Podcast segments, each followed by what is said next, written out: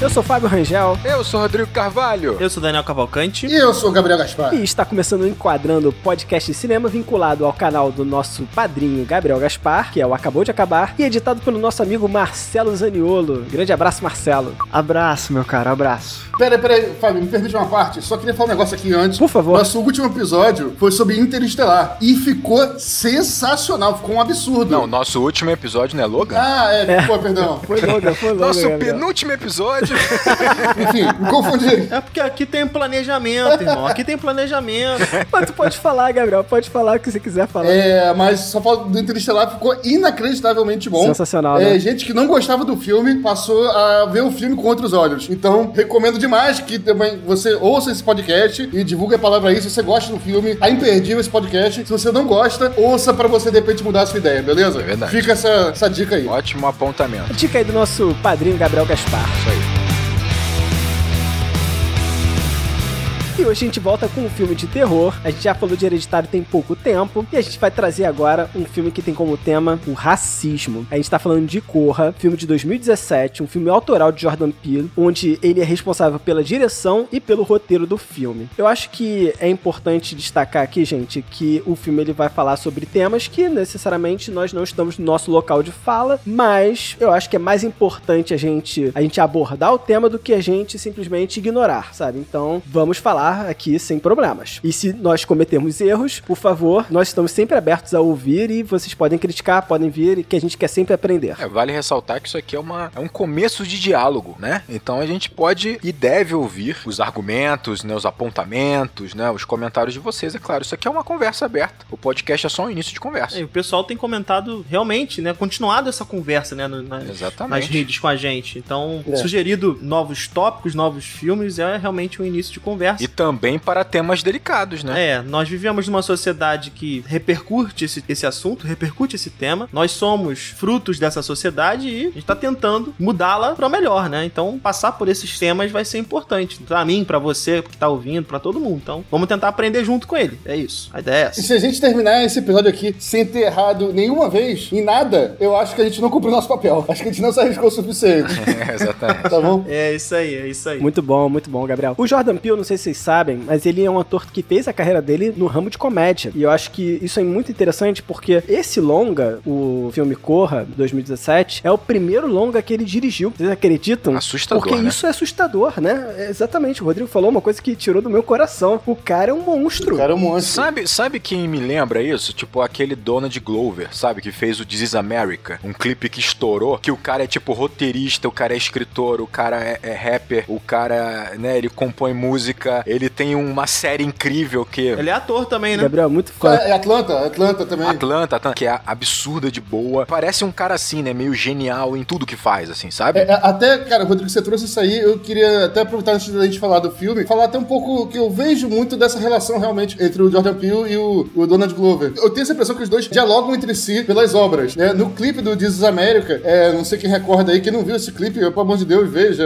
é um dos melhores clipes aí dos últimos anos. É muito marcante, é Muito muito bom. E tem um momento ali do clipe que tá como se fosse um coro ali de igreja, né? O personagem principal passa com uma, uma arma ali e atira no, no coro. E aí o personagem principal ali do coro, que a câmera dá mais foco, é um cara que é igualzinho o Jordan Peele. É igualzinho, igualzinho, e eu já vi referências de que meio que foi uma homenagem do Donald Glover ao Jordan Peele. Pô, que maneiro. Caramba. E o Jordan Peele começa, no filme Corra, a música de, de crédito inicial é uma música do Donald Glover. Redbone, né? Exatamente. Cara, essa música é muito boa, né? É muito boa. E aí você vê, parece que os dois estão trocando figurinha, sabe? Os dois são gênios absurdos em sua área, né? Multitalentosos, mega talentosos em áreas né, da, da comédia, ao drama, ao humor, ao roteiro, à atuação, à música, sabe? Parece que os caras são o Leonardo da Vinci, tá ligado? No mundo atual. E ficam trocando figurinha é, entre si, cara. Isso é muito bacana. Bem, vou puxar a sinopse aqui do filme. Vamos lá. Momento sempre muito esperado pelo Rodrigo. Exatamente. Vamos lá. Olha, já até tá fazendo assim com a mão, olha lá. Já tô preparado aqui, Fábio. Rodrigo adora, Rodrigo é sommelier de sinopse. Chris é um jovem garoto negro que está indo conhecer a família branca de sua namorada durante um final de semana. Basicamente, esse, esse é o plot do filme, né? E essa sinopse não, não dá para falar muito mais dessa sinopse sem chegar em spoilers. É claro que aqui a gente, nesse podcast, a gente vai trabalhar com spoilers, não tem como, né? Porque a gente faz uma análise do filme, então, por enquanto, é essa sinopse. É, o Fábio é sucinto quando ele tem que ser sucinto. Ok, ok. Não, Rodrigo, Rodrigo sempre comparando as minhas sinopses. Eu acho o seguinte: primeira coisa que eu quero comentar aqui é sobre os gêneros do filme. Eu acho que a gente pode debater um pouco sobre isso, já que o filme ele é um terror. Acho que todo mundo concorda com isso. Mas eu me estranho muito e eu queria saber a opinião de vocês, porque o filme tem traços de comédia. Basicamente tem um segmento do filme todo em comédia na estrutura dele. Tem um personagem que tá muito ligado à comédia no filme, né? É o Rod, né? O amigo dele. É, realmente, é, quem caracteriza o filme né, dentro de um estilo, terror, aventura, drama e tal, somos nós, é a crítica, não é o diretor, não é, ator, não é a pessoa que tá fazendo o filme. Ela não tem essa preocupação de, ou não deveria ter, de repente, essa preocupação de falar, ah, agora estou fazendo um filme de drama. Sabe, o filme é uma história, uma narrativa. A gente tenta, como qualquer processo de catalogarização, Categorização. a gente tenta catalogar, separar né, os gêneros e caixinhas para ficar mais fácil da gente entender é, movimentos é, cinematográficos, tipos de filme que estouraram mais em uma época, um filme que conversa com o outro e por aí vai. Sim, sim. Né? Mas é, filmes que extrapolam, às vezes, só um gênero, só demonstra brilhantismo, do, na minha concepção, é, do, do seu realizador. É, o realizador, como o Jordan Peele, como a gente falou aí, né, que ataca em todas as frentes, que é mega talentoso, não surpreenderia né, o filme transitasse entre vários gêneros. Como o Fábio falou, o gênero principal é terror. Se entrasse na locadora, que era um, negócio antigo que existia antigamente e tal,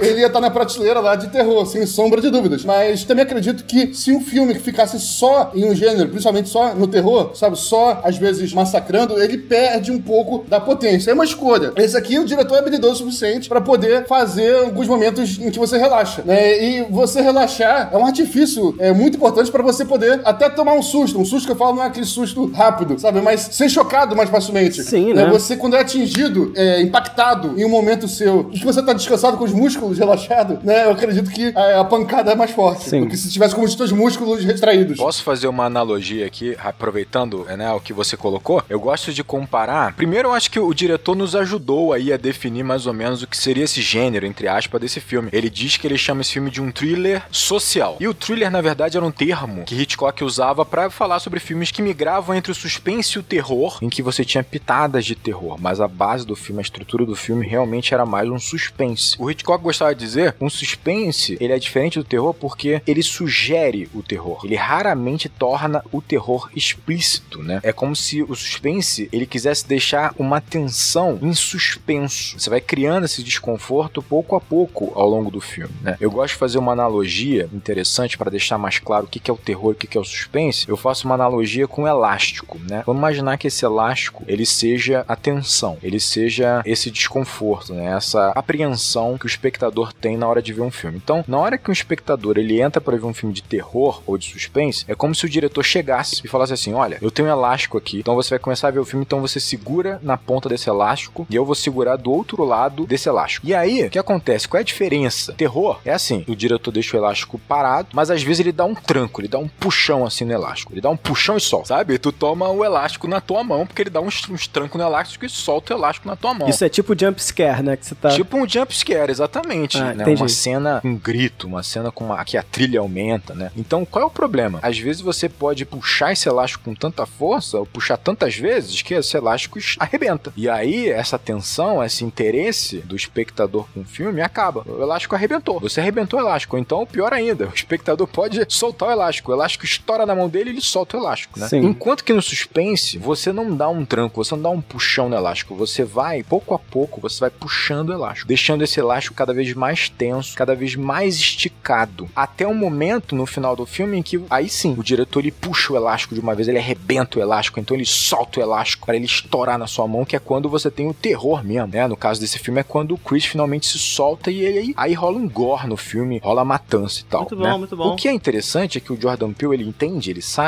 que realmente só puxar o elástico toda hora, aumentar essa tensão toda hora, ele pode em algum momento, por engano, acabar arrebentando esse elástico também, né? Então o que, que ele faz? Ele usa o humor, como o Fábio falou, essa narrativa do Rod, que é uma narrativa cômica, ele usa o humor por vezes no filme para poder dar uma suavizada. Então é como se ele tivesse, quando ele tá com crise, ele vai puxando o elástico lentamente, ele tá aumentando essa tensão, e quando ele vai pra cena do Rod, quando ele vai para esse núcleo cômico, ele solta um pouquinho o elástico, solta um pouquinho essa tensão, aí depois ele retoma e puxa mais um pouco e continua puxando, para que você vá segurando o elástico até o momento que ele tem que soltar esse elástico de uma vez, né, para vir um, uma porrada no final. Né? Eu acho que assim, trazer dois gêneros pro filme é sempre uma questão muito difícil. Beleza, é, isso mostra habilidade. E quando você pega dois gêneros que não estão basicamente próximos nesse espectro que a gente criou, quando você pega dois, talvez, polos diferentes, né? A comédia tá de um lado lá, o terror tá do outro. Isso, né? São muito antagônicos. São muito antagônicos. São. E eu acho que, assim, mais do que essa função estrutural que o Rodrigo colocou, isso tem também a função dentro da história do filme, vamos dizer assim, né? Dentro da percepção do filme, que é basicamente o humor entra para você achar aquela história cada vez mais absurda, né? Cada você vai achando aquela construção cada vez mais estapafúrdia, né? Você não vai acreditar no que você não tá acreditando no que tá acontecendo, né? Quando o cara coloca para você, pô, eles fazem escravos sexuais, eles estão fazendo é, hipnose, estão sequestrando as pessoas, você, obviamente, você é, desarma um pouco no final das contas, né? É o tal do soltar o elástico. Mas isso não é perigoso? Porque eu fico meio preocupado com isso, né? Porque em alguns momentos ele corta, é aquilo que o Rodrigo falou, da tensão. Mas ele chega, corta e vem pra uma comédia. Isso poderia fazer com que você perdesse a atenção, sabe? Você passasse a levar aquele filme como se fosse um filme de comédia, um terrir da vida, sabe? Eu acho que também o filme ele atua muito como um protesto, né? Ele vai muito como um filme que vai apontar certos paradigmas e procedimentos de todo filme de terror e ao adicionar Você acha que vira tipo uma sátira? em determinados momentos, eu acho que é justamente essa função do humor. Ele tá satirizando. Olha que ridículo que esses filmes fazem com esses personagens, né? É aqui a gente vai tratar isso de uma maneira diferente. Vamos escrachar esse ridículo pra perceber como até mesmo esse gênero, terror, ele é preconceituoso também, né? Dentro dessa estrutura ele é preconceituoso também. Na verdade, isso aí que o Fábio falou, se é perigoso, é, é perigoso sim, né? É, o diretor corre esse risco ao fazer isso e exige uma habilidade. Não é qualquer pessoa que fosse fazer isso que ia dar certo. Vou dar esse exemplo aí do, do Rodrigo aí do elástico. Tá esticando o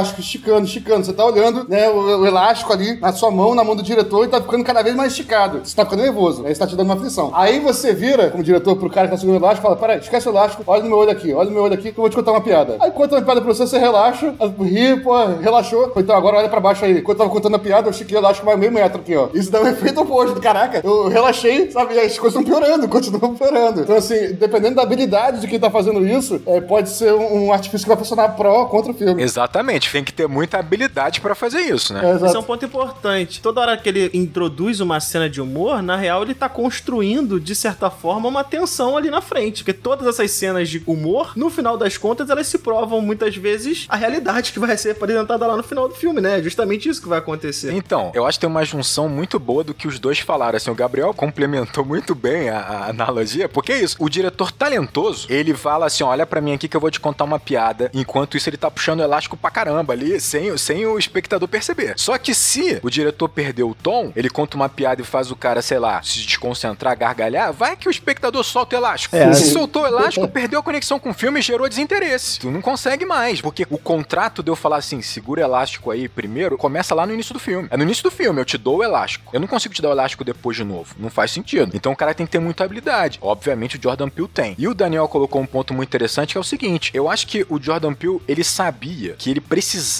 usar a ideia da hipnose pra trazer estranheza no início do filme. Só que pra ele manter, que seria o grande mistério do filme, pra ele manter isso de uma maneira ainda encoberta, relativamente encoberta nos primeiros 20 minutos de filme, ele usa o humor pra escrachar esse mistério e dar uma sensação de que no fundo não pode ser aquilo. Porque se o Rod tá falando que de fato são escravos sexuais e que você vai ser hipnotizado, você fala assim, cara, pior que eu acho que é isso mesmo, mas caraca, é muito ridículo. Não pode ser isso. E você fica contra essa ideia até o ponto de virada. Então, cara, o diretor realmente é muito habilidoso, porque usar o humor como ele usou é difícil. No filme de suspense é muito Tem difícil. uma coisa interessante, Rodrigo, e até abrir pra vocês, assim, comentar esse caso se vocês acharem interessante. Eu percebo a seguinte estrutura no filme, né? Você tem o personagem principal trabalhando o terror, o personagem coadjuvante trabalhando a comédia. Ser o Rod, né? O Rod. E eles estão meio que em filmes diferentes. Eles não se nem se aproximam em nenhum momento no filme. Eles se falam por celular, só, desde o início do filme. Narrativas paralelas, né? Narrativas paralelas, exatamente.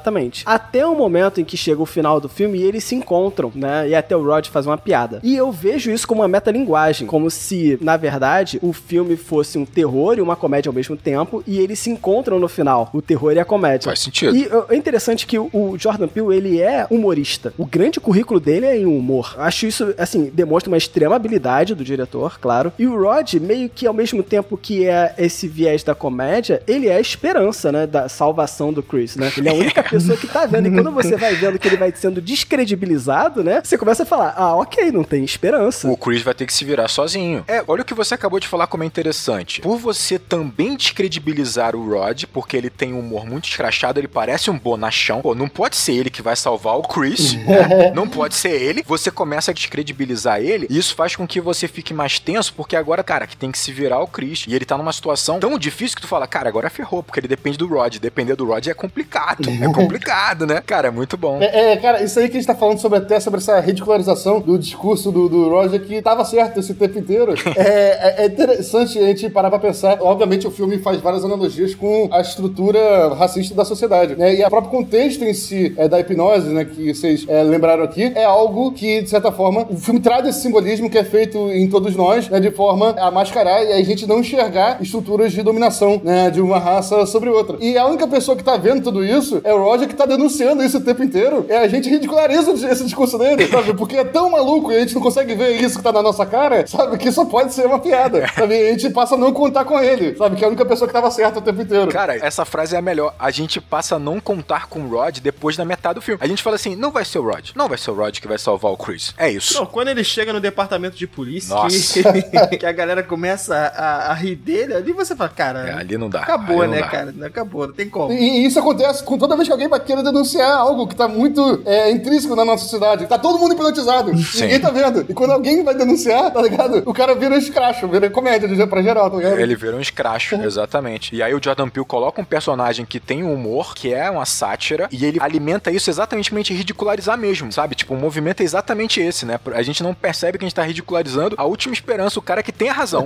Olha isso, cara. Muito bom, muito bom. Vamos puxar então a apresentação do filme, né? O filme ele começa com um rapto, né, de um rapaz, um rapaz negro andando numa vizinhança aparentemente branca, né? Aparentemente uma vizinhança que você teria um grupo de classe média alta, né, nos Estados Unidos. E é, o filme começa com esse rapto. E- e- esse ator, que inclusive tá em que série, Fábio? Atlanta, Atlanta. Atlanta, do Donald Glover. Atlanta, Pô, exatamente, ele tá em Atlanta, é, ele tá em Tá, eu Atlanta. falei, ele tá sempre dialogando, ele tá sempre dialogando com o Donald Glover. Mas esse filme até é um filme que é importante ver duas vezes, tá bom? Não que você não vai entender em uma vez só, mas a partir do momento que você já sabe o final do filme, quando você rever, é uma experiência totalmente nova, é muito bacana, é muito bacana. Ah, sim, perfeito. Muito. Você faz muito. conexões, né? O tempo todo você faz essas conexões que você não fez na primeira vez. Exatamente, acho que ficou bem mais evidente. E aí, nesse início de filme, já dá a impressão que esse personagem é alguém que tá passando pela mesma experiência né, que o protagonista vai passar ao longo do filme. Ele tá falando no telefone com alguém, é, agora a gente tem a impressão que de repente é algum, alguma mulher, alguém que tava ali flertando, combinado de sair. Ou seja, a, a estrutura, a armadilha é meio que a mesma que, né, que esse grupo aí usa, né? E ele vai passando por várias travessas e tal, até que para um carro branco, né, do lado dele ali, né? Sai é, um cara ali pelas sombras e dá um mata-leão nele, né? Sufoca ele. Não, um cara com capacete de um templário, né? Tipo assim. É, é, Nossa, isso é muito significativo. Isso é muito significativo. E dá um mata-leão nele. E, e- e nesse momento a câmera faz um movimento que eu acho muito interessante, que a câmera corta, digamos assim, a cabeça é, do, do negro ali que foi atacado, e ele vai sendo arrastado até o porta-malas do carro, com a câmera não mostrando mais a cabeça dele. Ou seja, tirou a consciência daquele cara ali, provavelmente pra sempre, e jogou, aquela consci- jogou aquele cara ali no porta-mala, né? No- no- no- nos fundos ali da bagagem do corpo humano, do subconsciente, né? Onde ele vai ficar até o restante do filme. Verdade. Nossa, Gabriel, é, é maneiro. Maneiro mesmo. Conta a história do filme, né? Um resumo. Conta a história do filme, mais uma vez, nessa cena introdutória. E a partir daí entra a música, sobe a música do, do Donald Glover. Ah, não. Na, na verdade, so- a música que sobe nesse momento é uma música antigona da década de. Sei lá. Ah, é, verdade, verdade. N- É, É, uma música antigona, uma música remete até essa época é, do, do, do apartheid americano, né? Essa época, Sim. é, esse contexto aí, final de período de escravidão, e, e parece algo desse, desse contexto. Aparece várias árvores né, em movimento, como se estivesse correndo, fugindo ali, né? Como se fosse um, um escravo fugindo de uma plantação, de uma plantation, e aparece o título, né? Get Out, tradução livre em português, mete o pé. Mete o pé. O Gabriel citou a trilha. Eu acho essa trilha, ela também passa um contexto de que aquilo que aquele rapaz está fazendo com o garoto negro é pra ele divertido. Essa trilha, ela é muito divertidinha, né? É. Ela é muito animadinha, ela traz um, um aspecto tipo, ah, olha só como a gente tá feliz aqui, entendeu? Não, parece uma coisa meio banal pro cara, né? Banal. Um pouquinho de rebeldia contra o sistema, não tem essa impressão? Tipo, aqui, ó, Sim. tô brigando pelo- pelos meus direitos contra esse sistema. Sabe qual é o pior? Essa trilha, ela justamente é sobre um fazendeiro. Ela conta a história de um fazendeiro que toda sexta-feira faz uma torta de coelho e ele vai caçar o coelho com uma arma enquanto ele fica brincando com o coelho, falando: corre, coelho, corre. Nossa, cara, essa, ca- essa. Nossa Nossa senhora, realmente essa música nesse Isso contexto é pesado, pesadíssimo. isso é pesado. Pesadíssimo, cara. Pesado, pesado. E é divertido. E, e- e num tom divertido, né? Num ritmo divertido. Eu gosto muito dessa apresentação porque ele vai começar aí, né, o Jordan Peele, uma parada que ele faz o filme inteiro, que é quebra de expectativa, né? Eu acho que ele tem muita consciência de que ele tá fazendo um filme que ele é inesperado, surpreendente pra nós público desde o início. Por quê? Por um simples fato de que é um filme protagonizado por um negro. É um terror protagonizado por um negro. Isso já é surpreendente, já é novo pra gente. Por incrível que pareça, por pior que seja essa ideia, é algo novo pra gente. Então ele sabe disso e ele vai usar isso. Então ele cria uma expectativa. Você pensa, pô, é um cara que tá numa rua arborizada, é uma rua de casas bonitas, espaçadas, é uma, é uma rua que pra gente não causa incômodo. Não causa incômodo. Remete à segurança. Remete à né? segurança, mas o cara tá desesperado. Por quê? Porque ele é negro. Sim. Então, assim, pra gente já cria aí um desconforto, uma incoerência pra gente, como público branco. A gente fala, pô, o cara tá desconfortável numa rua que eu não sei se eu estaria desconfortável. E ele usa isso muito bem. Já é uma quebra de expectativa. Cara, aí pra mim é que tá o ápice desse filme. É que ele nos coloca, enquanto homens brancos aqui, né? Os quatro, nos coloca em situações que nós, no nosso cotidiano, a gente não experiencia. Ele faz isso na cena inicial, pontualmente, né? Acho que a gente faz essa problematização que o Rodrigo trouxe. É, aqui no Rio de Janeiro, a gente até tem o risco de and- andar na rua naquele horário. Acho que a gente aqui no Rio, a gente já teria um certo receio. Se viesse, além de um carro branco, dois caras numa moto, a gente certamente correria. A gente estaria preocupado, a gente estaria preocupado. mas eu vou te dar um contexto, Daniel. Aqui no Rio, se você estivesse fazendo isso dentro de um condomínio fechado na Barra da Tijuca, Exato, aí boa. Por exemplo. É isso. Epa, epa, olha aí a indireta. E depois, quando a gente passa pro personagem principal, né, pro Chris, parece que a gente vai vivenciar isso absolutamente exponenciado, né, escalonado. Porque aí a gente vai ter a construção de um relacionamento, a gente tem a, a relacionamento de um homem negro com uma mulher branca, e que aparentemente ela é antirracista. Ela tá ali, você tá vendo a, a união dando certo, né? O que não deu certo na cena inicial, começa o filme dando certo, né, na cena seguinte. Eu acho que a gente vai mergulhando, de fato, numa experiência que quando chega lá no final do filme, a gente vê aquela sirene de carro chegando, a gente já a gente entende, de fato, que é estar na pele de um cara como esse. Fala, pô, esse cara passou por tudo isso, sofre todo esse preconceito, chegou esse carro aí, o carro da polícia. Ele vai colocar o cara como vilão e a mocinha vai ser a menina branca de novo. Essa construção, ela é, ela é muito eficiente ao longo do filme. Eu gosto muito. Quer ver uma coisa interessante? Ele vai manter esse padrão já na próxima cena, porque a câmera, e a gente sabe disso, a câmera, ela percorre todo o apartamento. E é um apartamento com uma decoração maneira, de luxo, é um apartamento de um grande fotógrafo, de um cara de sucesso, e você espera encontrar no banheiro um protagonista branco. Você espera. Esse é o comum, esse é o habitual. E o Jordan Peele demora a mostrar o dono do apartamento exatamente para construir na nossa cabeça o que a gente imaginaria ser o protagonista daquele filme, que habitualmente sempre foi branco. Isso é genial, isso é genial, cara. E os detalhes do apartamento trazem uma antítese entre branco e preto, né? O contraste entre o branco e preto tá em tudo nesse apartamento. Tá em absolutamente E tudo. não só nos quadros, mas nos móveis, até na decoração dele. Exatamente, dos móveis, na decoração, nos quadros, o que traz pra você, talvez de maneira subconsciente, pra mim me pegou isso muito forte, que é, pô, esse cara, esse cara que mora aí, convive com essa situação, essa discrepância entre brancos e negros muito diretamente. Muito diretamente. Ele tá no ambiente dele, tá na casa dele essa diferença. E tá interiorizada nele essa diferença que ele sofre. Exatamente, Pô, Citando exatamente. exemplos aí de fotos aí que o Daniel falou, a gente vê um- um- uma ave, parece uma pomba branca, mas ela é fotografada na contraluz, então ela tá negra naquele momento, né? Já faz referência a,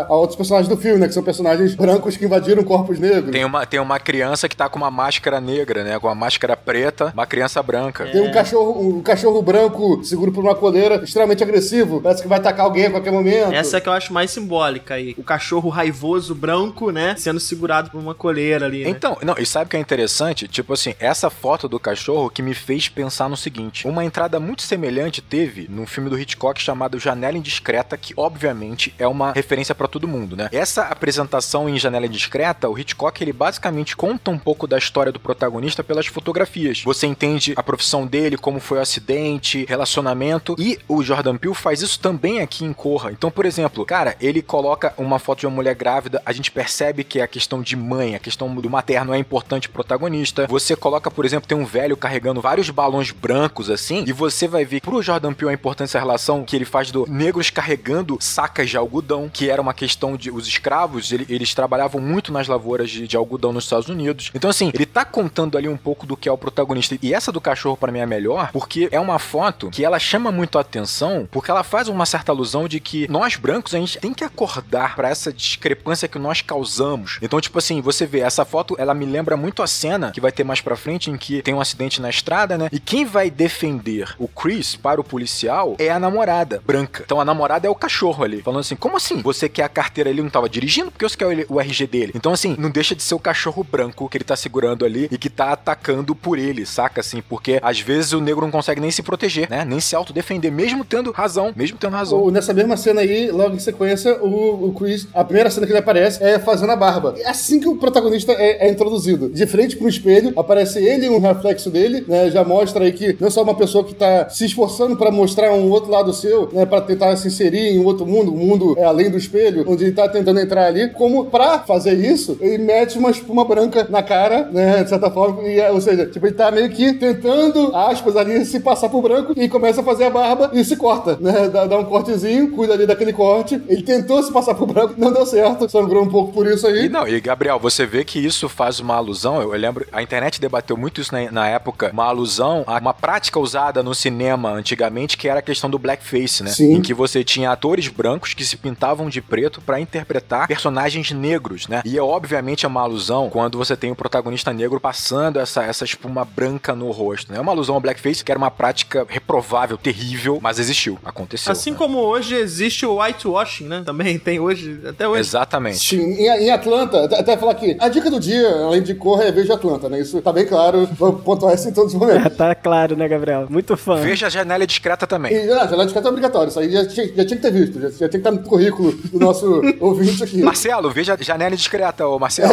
Tô anotando aqui, tá? Desculpem por essa falha de caráter. É, mas no Atlanta, até como tá sempre dialogando essas duas obras, como eu disse aí, tem uma personagem que é professora e aí aparece um menino negro que faz uma whiteface, pinta a cara de branco. E ela não sabe como reagir na série. tem esse momento constrangedor também. Nossa, exato. Tá vendo? Cara, vocês perceberam uma coisa? Nessa cena inicial, enquanto ele tá se preparando, se arrumando, a Rose, ela tá numa doceria escolhendo um donut, escolhendo um doce pra levar pra eles, né? E, cara, não faz uma relação lá no final, quando ela tá comendo aquele sucrilhos colorido lá, aquele cereal colorido, quando ela tá prestes a escolher um novo alvo, parece que no início do filme ela tá escolhendo o doce como se fosse um, um ato dela natural, quando ela tá concluindo a missão dela ou começando a missão dela, né? Essa coisa de comer um doce, algo muito açucarado, né? Que ela faz no final comendo lá o cerealzinho dela também. Que eu fiquei me perguntando, por que, que tá mostrando essa, ela, ela escolhendo o doce? Ela tá pensando o alvo, né? Exato, ele escolhe o doce e aí começa a missão dela, que nesse caso do, do Chris tá começando a terminar, tá finalizando, porque ela vai levar pros pais, né? É, obviamente que ela tá escolhendo um doce que a gente sabe que não é exatamente um das- dos alimentos mais saudáveis do mundo. né? Mas ao mesmo tempo ela tá escolhendo o café da manhã pra ele, né? Ela leva o café, né? E leva mais coisa ali naquela sacola. E me parece que ela tá preocupada com. a- Depois de ver o filme, obviamente, revendo pela segunda vez, né? Que eu tive essa percepção. Ela tá preocupada com o corpo dele. Claro, sabe? claro, ela, claro, ela tá alimentando ele, ela tá cuidando daquele corpo, ela não deixa ele fumar, ela tira o cigarro dele toda hora pra preservar aquele corpo. Os pais dela surtaram quando souberam que ele fumava, né, cara? Você tá estragando seu corpo? Peraí, tu já foi fumante? É, ô. Ê, Lelê, não, não, mas tá parando. Mas vendo pela primeira vez, a gente tem a impressão que pode ser né, um ato de amor. De amor é foda. Não, no, no início. Um ato de É carinho. um agrado, é um agrado, é um agrado. agrado. Vendo vendo pela primeira vez ali é um agrado, exatamente ali, alguém que tá querendo cuidar do seu parceiro, não fuma não, isso te faz mal e tal. Ou você já suspeitando que ela fosse um- uma traíra, que podia ser só uma, uma, uma tática dela pra ganhar a aprovação dele. Confiança, A né? ganhar a confiança vínculo. dele, ó, eu me preocupo com você. Mas não, ela tá efetivamente preocupada em cuidar do corpo dele. Exatamente. é. Pode ser. Eu acho até, Rodrigo, que você puxou esse, esse lance da escolha, né? Dela escolhendo um alvo dela. E eu vejo o seguinte, né? Talvez ela tenha escolhido o Chris pelo olhar artístico dele. Provavelmente. Até porque, além disso, né, o personagem que a gente vê logo no início, depois a gente descobre que ele é um músico, que ele toca jazz. Passa bem passando o filme, assim, é Uhum. Sim. bem discreto, mas você descobre que ele toca jazz. Então, é meio que um- uma questão artística, né? Ela fez uma escolha artística, né? Ela escolheu o Chris pelas fotografias dele. E eu acho isso muito interessante porque meio que tem uma segunda camada no filme que mostra isso. Aquele grupo escolhem pessoas, claro, de identidade negra, removem essas pessoas e seriam pessoas que seriam influências, porque são pessoas tipo ou um músico, um, um artista como um fotógrafo ou um grande jogador que depois você vê ela escolhendo um jogador de basquete. Verdade. Sim, é, é mais uma vez, na verdade, essa classe dominante se aproveitando da arte negra né, e dos destaques é, esportivos negros, que são basicamente os elementos positivos que eles identificam, os elementos que, que eles veem que, ah, isso aqui é o que eles fazem de bom. Exato, exato. E digo mais, Gabriel. Só os expoentes pretos que importam socialmente. Só os expoentes pretos que chamam a atenção desses desses brancos, de nós brancos, né? Dessa sociedade branca, né? Só os pretos que, enfim, são músicos ímpares, são atletas, são, enfim, que fazem algo que realmente chama atenção, que os distinguem nesse mundo, né? Que fazem com que os nossos olhos privilegiados do alto olhem lá para baixo e vejam eles. Eu até fiz essa inserção aqui porque eu realmente acho importante isso. Então o resto, né? Os pretos que estão à margem, que não são vistos, que não tem nada de, de diferente, que são pessoas normais, né? Eles, enfim, ninguém dá atenção para eles, ninguém se importa, né? Essa sociedade, esses brancos, nós brancos, nesse filme, nesse mundo que a gente vive, só repara os pretos que se sobressaem. O resto, bom, eu ia colocar um palavrão aqui, mas né?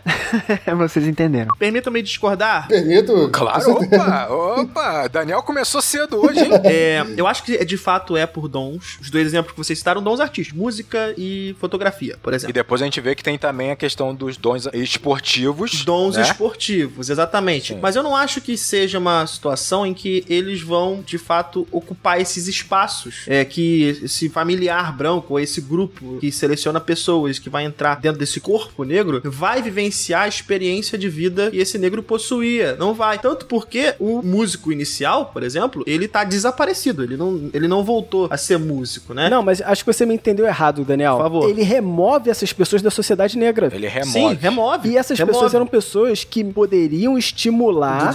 Ah, poderiam ser influências. Exatamente, estimular influências negras. Ah, sim, perfeito. Exatamente, Perfeito. exatamente. E além disso, depois de remover, essa pessoa se torna uma pessoa serviente, Apática. apática, Parece que sem alma, né? sem alma. Eu, eu nem colocaria pessoa, ela deixa de ser uma pessoa. Eles são uma pessoa. E essas pessoas escondem as suas cicatrizes, que é a cicatriz do processo. Ou seja, essa questão de esconder cicatrizes é muito sobre esconder a sua história. Sim, É com verdade. certeza. É esconder seu sofrimento. O que você sofreu, o que seus antepassados sofreram também, né? Então, meio que eu vejo uma segunda camada no filme que conta essa história. Você pega uma pessoa de identidade negra, que ela pode ser uma influência importante naquela sociedade, você retira ela daquela sociedade, você torna ela um servente da sociedade branca, e depois você faz ela esconder cicatrizes. Eu- é que eu tô falando, eu não acho que seja a pessoa, o negro, que escondeu as cicatrizes. Foi o branco que escondeu as cicatrizes. É, o branco fez ela esconder as cicatrizes. Não, exatamente, fez ela esconder, sabe? O branco escondeu as cicatrizes que ele mesmo promoveu nesse corpo negro, né? Tem até uma música famosa aí do, do MC da que estourou agora nesse CD aí, que a gente normalmente quando fala desse processo, a gente remete simplesmente a essas cicatrizes, né? Salvo engano, a música fala assim: "Permita que eu fale não as minhas cicatrizes". As cicatrizes muitas vezes falam por essa parcela da população e elas têm muito mais a dizer do que simplesmente essas cicatrizes, né? A gente resume ela a essas cicatrizes, não que elas não sejam importantes, elas são fundamentais, elas estão ali pra mostrar que tem um processo histórico realmente que tá acontecendo ali, né? Ele completa ainda assim, que eu acho muito foda. Dizer que essas mazelas me definem é o pior dos crimes, é dar voz pro nosso algoz e fazer nós sumir. É, Tá exatamente. ligado? Muito foda. Tá aí. Emicida resumiu na música dele o que é corra, né? Não, exatamente. Eu podia, podia tirar a cena inicial, que é muito boa, mas se quisesse substituí-la por MC falando dessa estrofe, também já resumiria o filme. Pode crer, pode crer. Vocês estão inspirados hoje, hein? Também esperado. Fica a dica aí, então, cada um deu a sua. Veja Amarelo, tá lá no Netflix. Eu vi, muito bom. Boa, bom muito pra bom. Atlanta, amarelo, veja tudo lá. Tudo com letra A.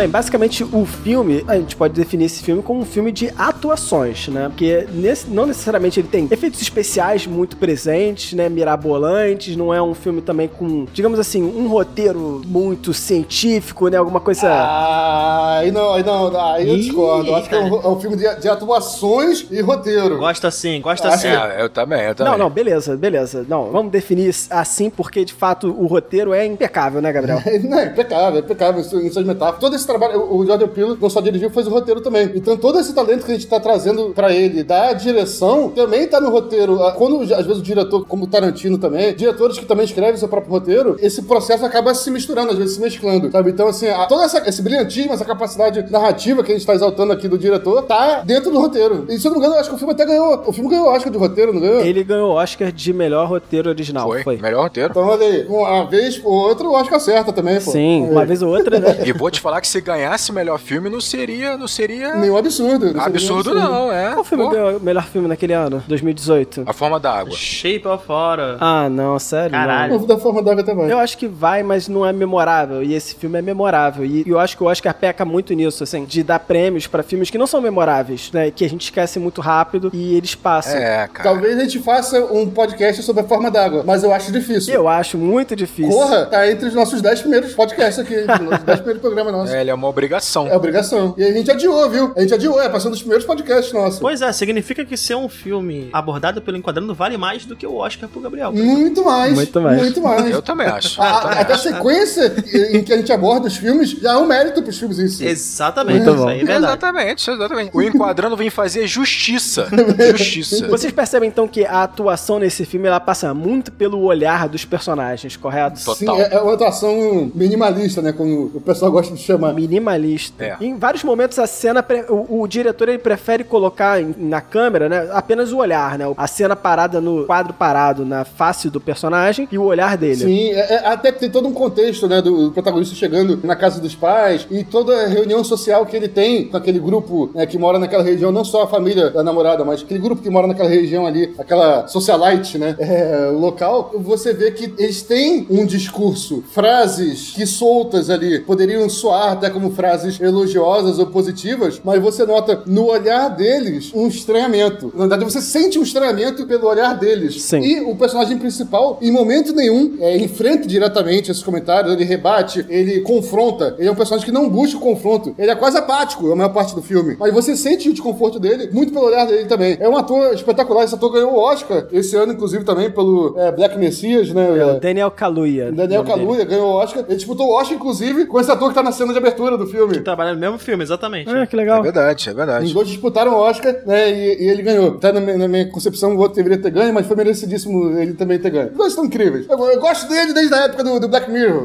né, lembrar isso aí. Mas, assim, o olhar dele faz que o. Acho que foi o Daniel falou no início desse podcast aqui. Nós que somos brancos e não é, vivenciamos situações, experiências de racismo na nossa vida cotidiana, né? Aí a gente consiga sentir, mesmo que seja por um breve segundo, um microsegundo ali, sabe? Se colocar no lugar daquele personagem e sentir, pô, esse cara me elogiou, mas isso me causou mais desconforto do que felicidade. Exatamente. Estranho isso. Sim. Eu acho que esse sim. ponto é muito interessante porque o Kaluuya, né, o Chris, ele não confronta de fato e ele fala muito pouco, principalmente quando ele conhece a família da namorada, até porque ele não quer gerar nenhum tipo de desconforto. Ele tá conhecendo a família da namorada, ele não quer gerar atrito, ele só quer sair dali, ele quer resolver esse problema, ele quer conhecer e ir embora. Sobreviver aquele fim de semana, né? É, metaforicamente, no início do filme, Ele né? quer passar por isso. Exatamente, exatamente. Então, assim, a atuação dele fica muito realmente nos detalhes. Então, na reação constrangida, o riso constrangido dele, eu adoro o riso constrangido, a risada que ele dá quando ele tá constrangido, e o olhar. Então, ele vai, ele se comunica muito pelo olhar porque ele fala muito pouco. São os outros que falam demais. E ele ouve. É, enquanto ele tá sendo.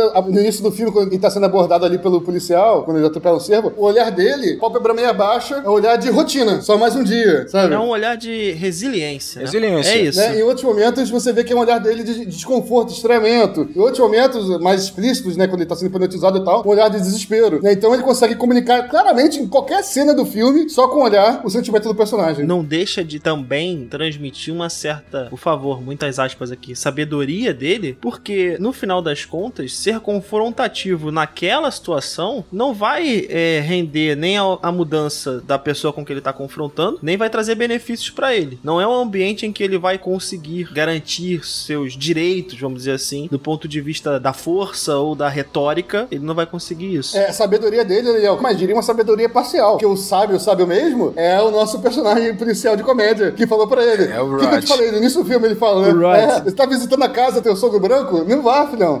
Não vá, não se meta nessa. É. Eu vou até aproveitar então pra inserir alguma coisa que tava aqui pronta pra falar em outro momento, mas já que o Gabriel tocou isso, vocês percebem que tem uma trilha nesse momento que ele atropela o servo, né? E aí depois ele volta pro carro, vai lá, eles estão dirigindo na, na direção da casa do final de semana e tem uma trilha que essa trilha, ela pra mim, ela resume um pouco também o sentimento que o Rod tava tentando passar pro Chris, mas ele não consegue, que a, a trilha ela tá em uma linguagem, é uma língua, né, chamada Swahili, uma língua banta da África Oriental. Caraca. Olha a informação aí, olha a informação aí. E ela fala, né? é, o nome da trilha é Sikiliza Warenga, né? E ela fala: Irmão, fuja, ouça os mais velhos, ouça a verdade, fuja, salve-se. Basicamente, tá falando isso enquanto ele tá indo pra lá. É como se ele não estivesse conseguindo entender a mensagem dos seus antepassados, ou pelo menos do teu amigo, Caraca. e ele tá indo da direção Do perigo, né? justamente É. que ele não pode ir, do perigo. Eu diria que nem exatamente que ele tá indo, ele tá sendo conduzido, né? Nesse momento, quem tá dirigindo é a mulher. Conduzido, né? E né? ele tá, não só ele tá no banco de carona, como ele tá numa postura naquele banco de carona, meio que totalmente apático, encostado no vidro, né? Até reproduzindo um pouco, espelhando mais uma vez ele ao longo do vidro, mas é aquela sensação que nem no início do, daquele filme do, do Dutch Hoffman, o, é, A Primeira Noite de um Homem, ele é um personagem apático, ele vai sendo conduzido pra aquela esteira rolante. Pela esteira rolante. Exatamente, você mostra que é um personagem que é embalado em um berço, a sociedade o conduz do que ele provavelmente anda com suas próprias pernas. Aqui também, até de certa forma, ele não tá indo pra aquele local. Ele tá capturado naquele carro vermelho, vermelho já tá com aniversário de perigo, etc e tal, com o cinto de segurança ne- nele ali, é, como se estivesse amarrado, apático, com a cabeça encostada no vidro, né, sendo levado, sendo arrastado pra lá. E mais se deixando ao mesmo tempo. Pro É cativeiro. legal que, assim, existe uma relação muito forte de povos afrodescendentes com a ancestralidade, né? Esse, essa ideia do mais velho, né? De você respeitar o mais velho, do mais velho ser um repositório de sabedoria, de experiências, conhecimento. E é interessante você entender que, olha, o Chris, ele é mais novo do que o Rod, né? O Rod é mais velho que ele, tanto que chega uma parte do filme que ele chama de meu menino, né? Então, de certa forma, ele está indo contra um saber mais antigo que o dele, né? O Rod tá falando pra ele, ó, vai dar merda aí, irmão. Não se mistura com essa gente aí que vai dar problema pra você.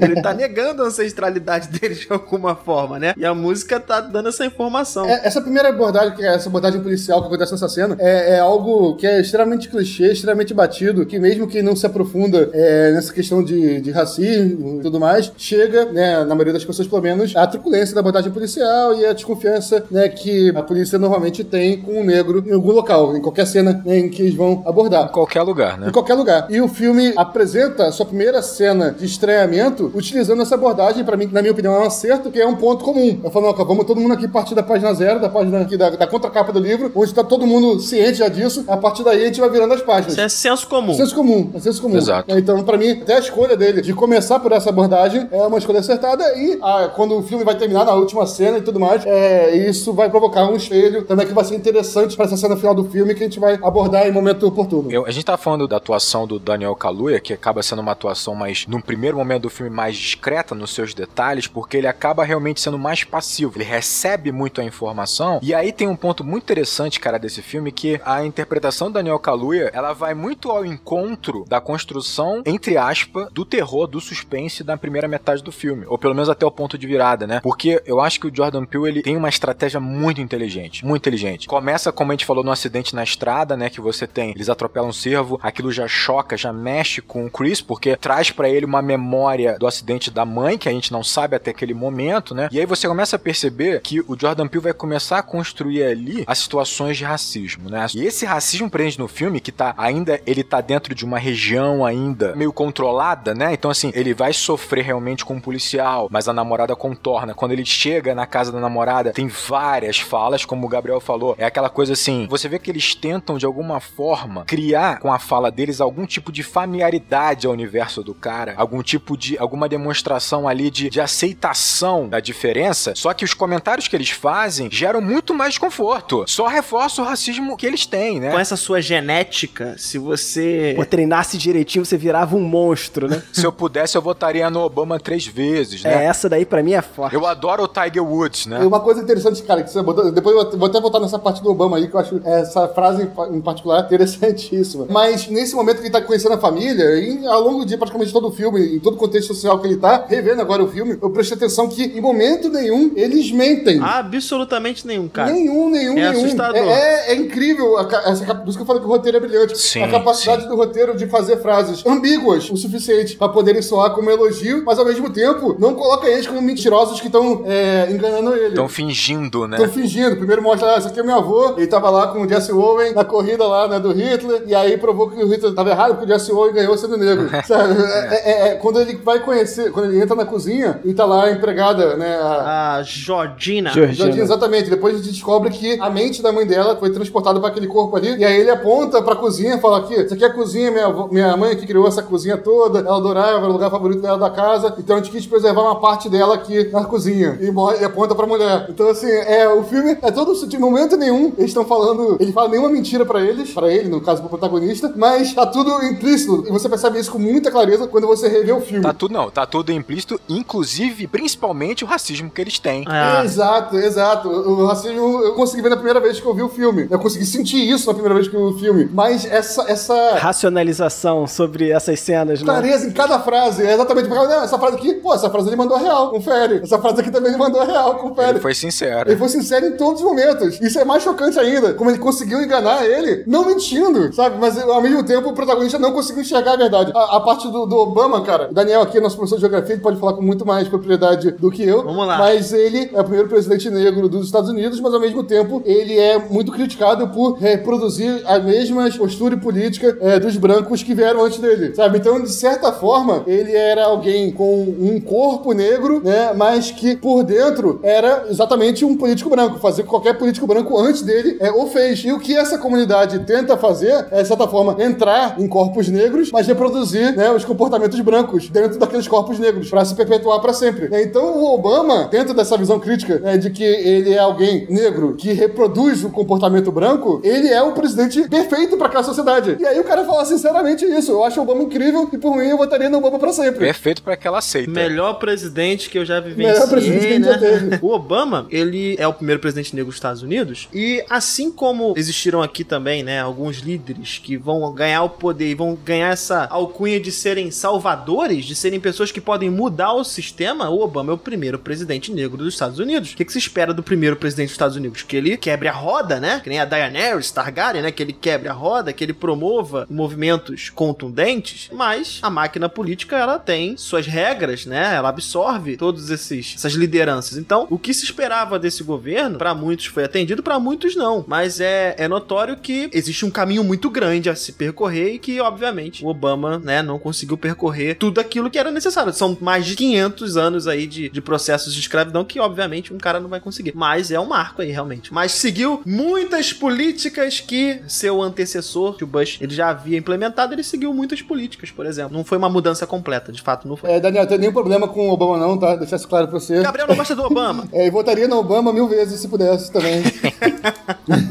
Não, perfeito. E tem uma frase também, antes dessa frase do Obama, tem uma frase que ele fala que é muito o que o Gabriel falou ali, que a, que a frase é verdadeira e, porra, é- ela explícita no tua cara, ela joga na tua cara o contexto do filme inteiro. Ele fala assim, estão falando sobre a Georgina e o Val. Ele tá falando, pô, sei que você tá pensando, né, a família branca que tem empregados negros. Um clichê. Mas né? a gente contratou eles quando é, eles eram contratados por causa dos nossos pais, né? Pra cuidar deles no leito do morte. E quando eles morreram, nós não conseguimos deixar eles irem embora. Sim. Ele não tá falando Dos empregados. da Georgina e do Walter. Ele tá falando dos pais. A gente não deixou, não conseguiu deixar eles irem embora. Perfeito. Então a gente pegou o corpo dos dois. Por isso que os dois estão aí. Isso é muito louco, cara. Olha que roteiro, Fábio. Olha na tua cara, Fábio. Não, não, não, mas eu não tô criticando o roteiro, não. Que isso? É, claro. Não, e, e olha só, vocês estão falando um troço, vocês citaram vários exemplos de uma parada que pra mim é isso, é onde o roteiro ele é absolutamente genial. Eu quero fazer um disclaimer aqui e vocês vão entender. É, um filme de suspense, ele trabalha obviamente muito com pista e recompensa, certo? Então, pra que fique muito claro, vamos dar um exemplo aqui o mais clássico de pista e recompensa que existe. Né? Você tem um filme como Sexto Sentido. Sexto Sentido, ele vai ter talvez uma das maiores reviravoltas do cinema, em que a gente vai descobrir, né? Aí spoiler aí pra quem não viu Sexto Sentido, né? Porra. Eu não sei, ué, vamos lá.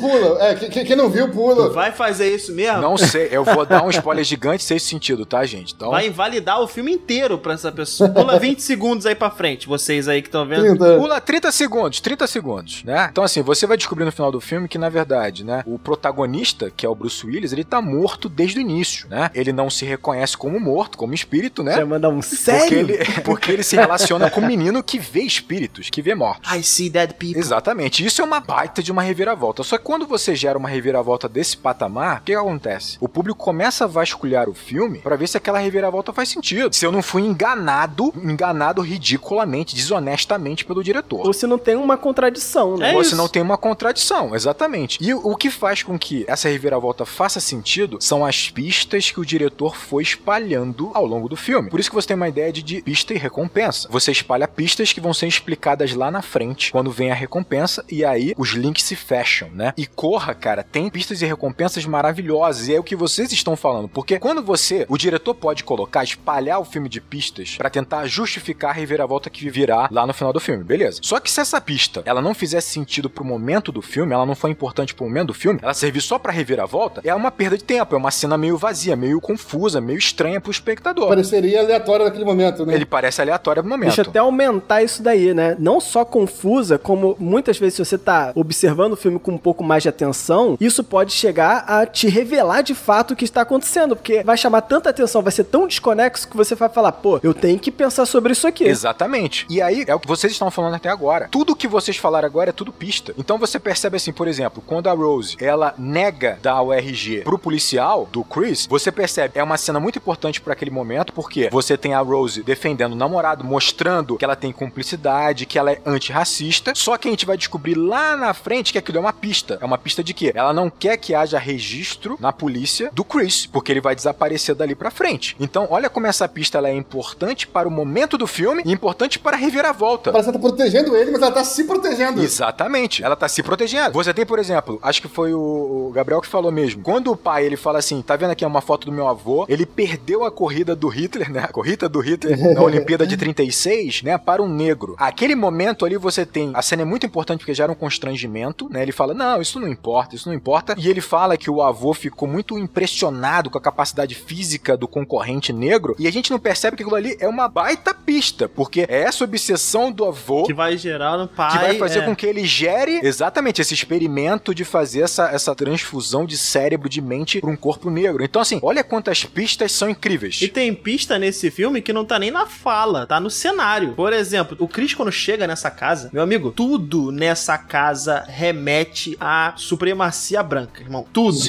Primeiro, todo o enquadramento do Chris ao encontrar essa família coloca ele preso. Ele tá entre duas colunas, ele tá entre dois armários, ele tá pressionado no armário. A, a cena inicial dele entrando na casa, Daniel, até, só pra o pessoal entender, é um enquadramento muito estranho, porque ele não filma é, eles entrando na casa. É um frame parado, A né? câmera fica parada lá, lá de fora e a casa tem, pra quem não, né, não lembra, tem como se fosse várias colunas brancas, né? Então ele vai entrando no meio daquelas colunas brancas como se ele estivesse entrando numa, numa jaula. E a câmera fica parada lá fora, ouvindo a conversa deles, ah, bem-vindo, tal, tal, tal, ele entrando naquele buraco ali. Pô, cara, é muito bom. Durante a parte que ele tá, por exemplo, sobre o efeito da hipnose, ele tá entre quatro totens, ou seja, ele tá preso, tá numa jaula, não só preso na cadeira, ele tá entre quatro totens. Ué, tu quer ver um, um- ó, um exemplo? Quando ele desce pra fumar, que o Walter vem correndo na direção dele, aquela cena serve pra criar tensão, que tu fala, cara, o que que tá acontecendo? O cara tá correndo igual um louco na direção dele, gera tensão, gera estranheza, faz com que o Chris comece a desconfiar que o Walter tem algum problema muito sério. Ele até acha que o Walter é apaixonado pela Rose, e por isso que ele tá confrontando ele tão diretamente, mas isso também é o quê? Uma pista. Porque você tem ali, de fato, o, o avô que tá dentro daquele corpo está praticando atletismo. Ele tá aproveitando finalmente a capacidade física de um negro pra treinar atletismo que ele fazia quando ele era quando ele era jovem. Olha como ele constrói a pista. Ela é extremamente importante para o momento do filme, mas ela é extremamente importante para construir a reviravolta que vai vir no final. Cara, isso é um roteiro de Oscar, no mínimo, né? Sim, não, roteiro absurdo. O investimento deles, agora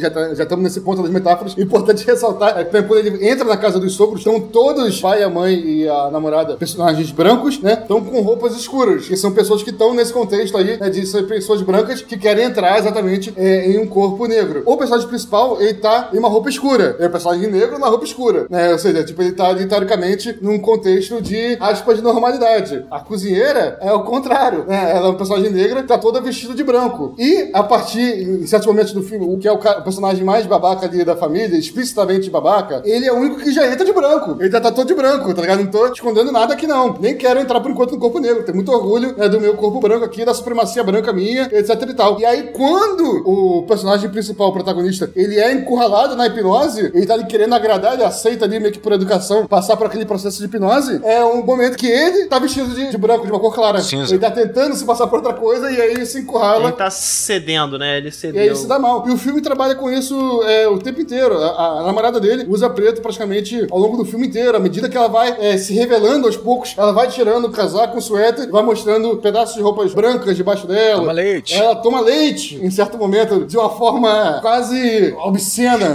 Obscena que eu falo aqui não no contexto sexual, mas num contexto De adoração. eu não vou nem explicar, vou deixar aí o Daniel, que é muito mais sabido que eu, explicar o que que é tomar leite nesse contexto aí de supremacia branca. Tá bem atual essa questão de tomar leite, né? É, pois é, é um símbolo, um dos símbolos associados a essa supremacia branca. Tem símbolos gestuais também, que tem gente em ministério fazendo aí. É, tem umas situações aí que estão acontecendo. E por último, só pra, só pra não deixar passando aqui, que todo episódio eu trago uma informação de geografia pra você. Olha lá. Todo, todo episódio eu trago. Por favor. E aqui não é, não é uma informação propriamente dita, mas tem um mapa na parede da sala da família, quando o Chris encontra a família pela primeira vez atrás dos pais da Rose. Rose. Tem um mapa, um mapa colonial, período colonial da América Latina, e ela pega um pedacinho da América do Norte. Qual pedacinho da América do Norte que ela pega? Ela pega o sul dos Estados Unidos, que obviamente tem um contexto toda essa área aí tem um contexto né, muito associado ao processo de escravização, né, do povo africano. Pega bem Brasil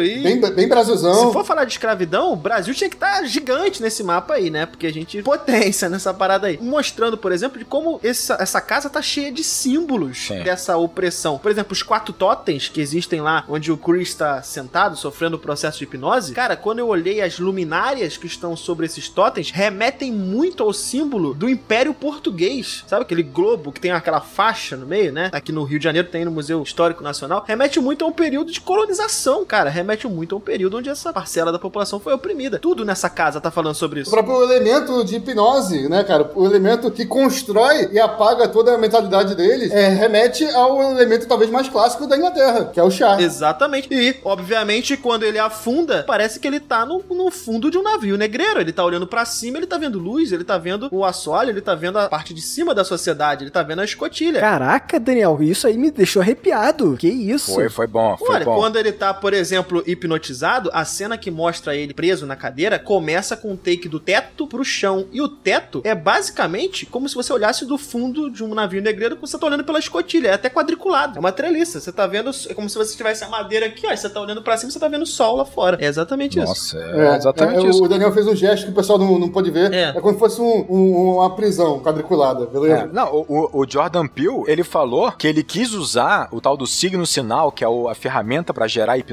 a xícara, e esse movimento da colher na xícara, porque era assim que as esposas dos fazendeiros, dos grandes senhores de plantação lá no, no- no sul dos Estados Unidos, convocavam e chamavam os escravos. Elas chamavam batendo a colher numa xícara. Era assim que eles chamavam. E ele quis usar exatamente isso como o, o signo sinal pra hipnose, porque é um símbolo muito marcante, cara. É legal entender que, por exemplo, quando o Chris ele consegue resolver a questão da hipnose, ele resolve através do algodão, né? Ele bota algodão nas orelhas. O algodão, basicamente, era o cultivo de plantation feito, né? Obviamente, na América, né? Na América do Norte, né, no caso, né? Nos Estados Unidos. No nosso contexto aqui, seria a cana de açúcar em determinado momento e depois o café. É, perfeito, perfeito. É exatamente isso que acontecia aqui no mesmo regime de plantation, né? Mão de obra escrava e exportação. Aqui no Brasil ele teria que colocar um, um grão de café. Um grão de café, exatamente. Um grão de café. Lá a saída é através de algo que remete à tal da ancestralidade que a gente já falou aqui, né? Algo do passado, né? Não, vou te falar que quando eu vi o filme pela primeira vez, me incomodou o fato dele ter colocado esse algodão no ouvido pra esconder ele, pra ele não ouvir, né, o som da, da colher na xícara. E eu falei, ah, cara, isso é impossível, que não sei o quê. Fiquei debatendo isso, essas besteiras de realismo dentro do filme. Preciosismo, né? Preciosismo de nerd. Depois, quando você entende o simbolismo do uso do algodão, que era de fato, né, o que eles, os escravos, estavam na lavoura de algodão, e ele usa o próprio algodão pra se livrar da hipnose, se livrar daquela prisão, cara, tu fala, pô, o simbolismo é tão lindo, cara, que não interessa essa liberdade que ele teve ali, pelo amor de Deus, né? Agora, posso fazer uma ponta aqui? Vamos fazer uma justiça aqui. A gente precisa falar da cena da hipnose, a atuação que tem ali, tanto do Daniel Kaluuya, quanto com a da... Como é que é o nome dela mesmo? Catherine Keener. Exatamente. O Fábio é bom nisso, o Fábio é bom nisso. Trazer os, nomes. Cara, na boa, é uma atuação. Eu acho que a atuação dele, principalmente o olhar dele, o olho arregalado, com a lágrima escorrendo, é pra ficar pra história do cinema. Eu acho que não tem discussão. Não, aquilo ali é a representação do filme, né? Num- Numa uma cena só, você. Um take é aquilo ali, aquele, aquela cena. Exato. Porque é um desespero que ele passa, uma coisa tão desesperadora e ao mesmo tempo ele tá igual um cordeiro. Ele tá suave, ele tá. Nossa.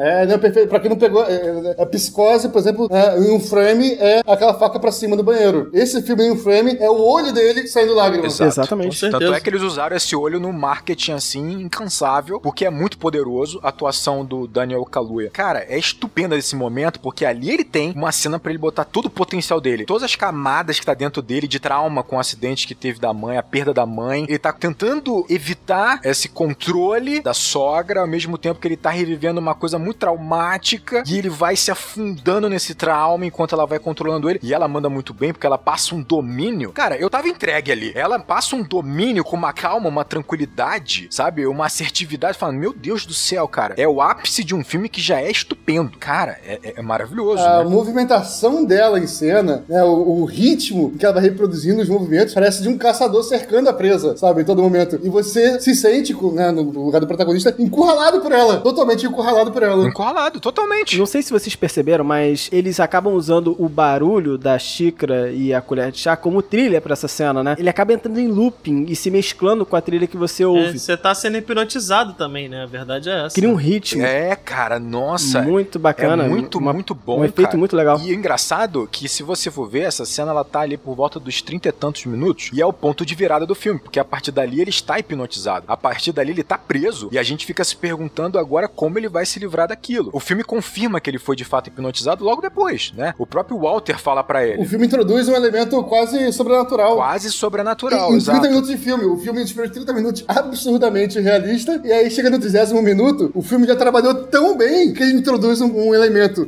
completamente mágico e você aceita. Sem questionar. Exatamente. Não, eu acho que aí tá a genialidade do cara. Porque, assim, primeiro foi o que a gente falou lá atrás. A gente fica naquela coisa de, pô, esse filme é sobre hipnose. E, e deve ser mesmo de escravos sexuais, cara. Deve ser o que o Rod tá falando. Porque você fica naquela dúvida, parece um deboche, parece uma zoeira. Só que realmente, os funcionários, que é o Walter e a Georgina, eles meio que alimentam a ideia de que eles estão de fato hipnotizados ou que eles sofreram uma lavagem cerebral. Você fica com esse tema na cabeça e isso é confirmado nesse ponto de virada. O que eu acho muito interessante é o seguinte: eu acho que o diretor ele sabia que ele precisava usar essa ferramenta da hipnose, né, desse subtexto, tema do filme, que é essa questão da lavagem cerebral, ele precisava usar ao longo desse início de filme, né? Ele precisava, que ele vai gerar estranheza com o Walter, né, correndo, com uma postura estranha, com um dialeto muito diferente, né? Ele fala com o linguajar de um cara de, sei lá, de 50 anos atrás, de 70 anos atrás, até porque ele é o próprio o avô daquela família. A Georgina aparece sempre ajeitando a peruca na frente do espelho, é sempre meio estranho o comportamento dela, muito calculado, né? Ela derrama. Eu acho legal a galera que tá chegando lá no, no leilão, né? No bingo, abraçando o caseiro, né? Abraçando.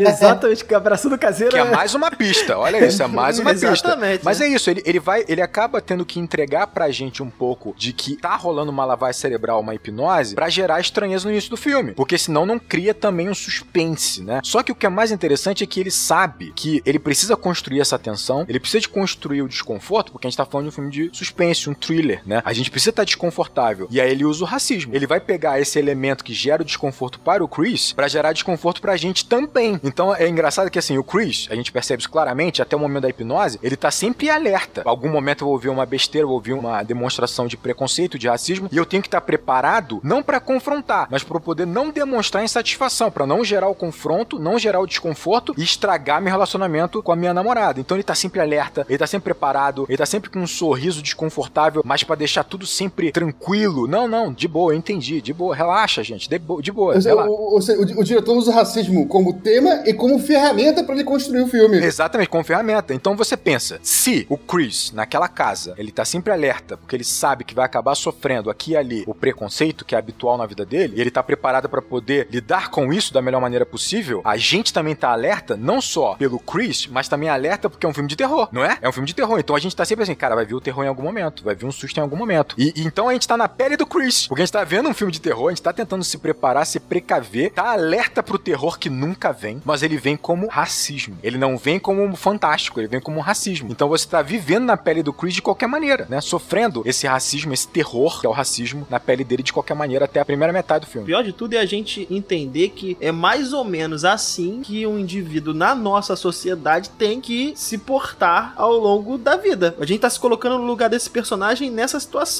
Agora, se tu transpõe essa ideia do filme pra nossa sociedade, boa parte da população preta no nosso país tem que viver dentro dessa estrutura, preparada porque vai ouvir alguma coisa em determinado momento. Que em Exatamente. determinados momentos não vai poder ser conflitiva, né? Vai precisar ser resiliente. Eu acho que aqui tá o grande lance, assim, do, do filme. Cara, a gente tá acompanhando a jornada de um personagem que, naquela situação ali, obviamente, a gente tá embarcando numa história pontual, mas, cara, ela diz muito sobre o que acontece, né? Do lado de fora. Exatamente, porque olha só, qual é o objetivo de um filme de terror, um thriller? É gerar desconforto, é gerar angústia, é gerar apreensão, tensão. O Jordan Peele não escolhe essa história pra contar um terror à toa. Ele tá fazendo com que você experimente tudo que um terror te passa e te gera pra você experimentar por duas horas o que é o dia a dia de um negro nessa sociedade tão racista e preconceituosa. Porque é de repente o dia a dia dele, como, do, do diretor. Né, Exatamente. pessoa. é você experimentar um que é o habitual na vida do Chris e de tantos negros que nós temos nos Estados Unidos, no Brasil, no mundo, sabe? Então, essa é a genialidade do Jordan Peele quando ele opta por fazer um filme de terror pra contar essa história, pra falar sobre racismo, porque ele tá falando sobre racismo nesse filme. O tema principal, o que nutre todas as cenas, nutre todo o roteiro, é racismo. Ponto final. E é o racismo é o monstro, é o monstro desse O terror. racismo é o monstro do filme e os personagens daquela sociedade, daquela família, são os soldados desse racismo. Exatamente.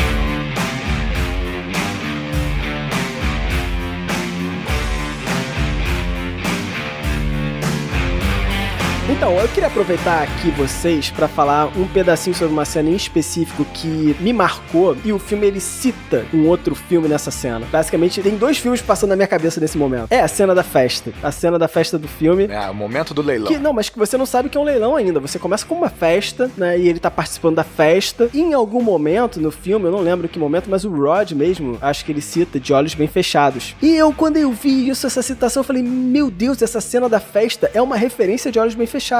Você tem uma parte da sociedade se encontrando uma festa, uma festa que tem assuntos, tem coisas acontecendo nessa festa que não podem vir à tona na sociedade como um todo, porque isso seria chocante, mas acontece. Uma festa secreta da alta elite. Exatamente. Onde o racismo acontece, o racismo é descarado, não pode virar à tona, mas todo mundo sabe que existe. Além disso, né, você tem um personagem, que é o personagem principal, o Chris, acompanhando aquela festa como se ele fizesse parte daquela festa, mas na verdade todos ali sabem que ele não faz parte. Isso acontece em De Olhos Bem Fechados também, o Tom Cruise, ele tá no meio da festa, né, acompanhando, e todo mundo sabe que ele não faz parte daquilo. Mas ele tá ali, tipo... Na verdade, ele é o centro daquilo, né? Ele é o centro daquilo, ele tá achando, pô, tô deschavado aqui, tô tranquilo, disfarçado, e na verdade todo mundo sabe que ele não faz parte daquilo. Então, esse diálogo com De Olhos Bem Fechados, que é um filme que eu particularmente amo, né? Então, Fábio gosta demais do Tom Cruise. Pode falar aí, Tom Cruise é um dos teus atores preferidos, pode falar. Adoro, Fez né? dois Adoro. dos filmes que o Fábio mais gosta, pelo menos. Que o Magnolia tá no top aí do Fábio, com certeza. Magnolia top 1, De Olhos Bem Fechados deve ser top 3. Aí, É, tá vendo?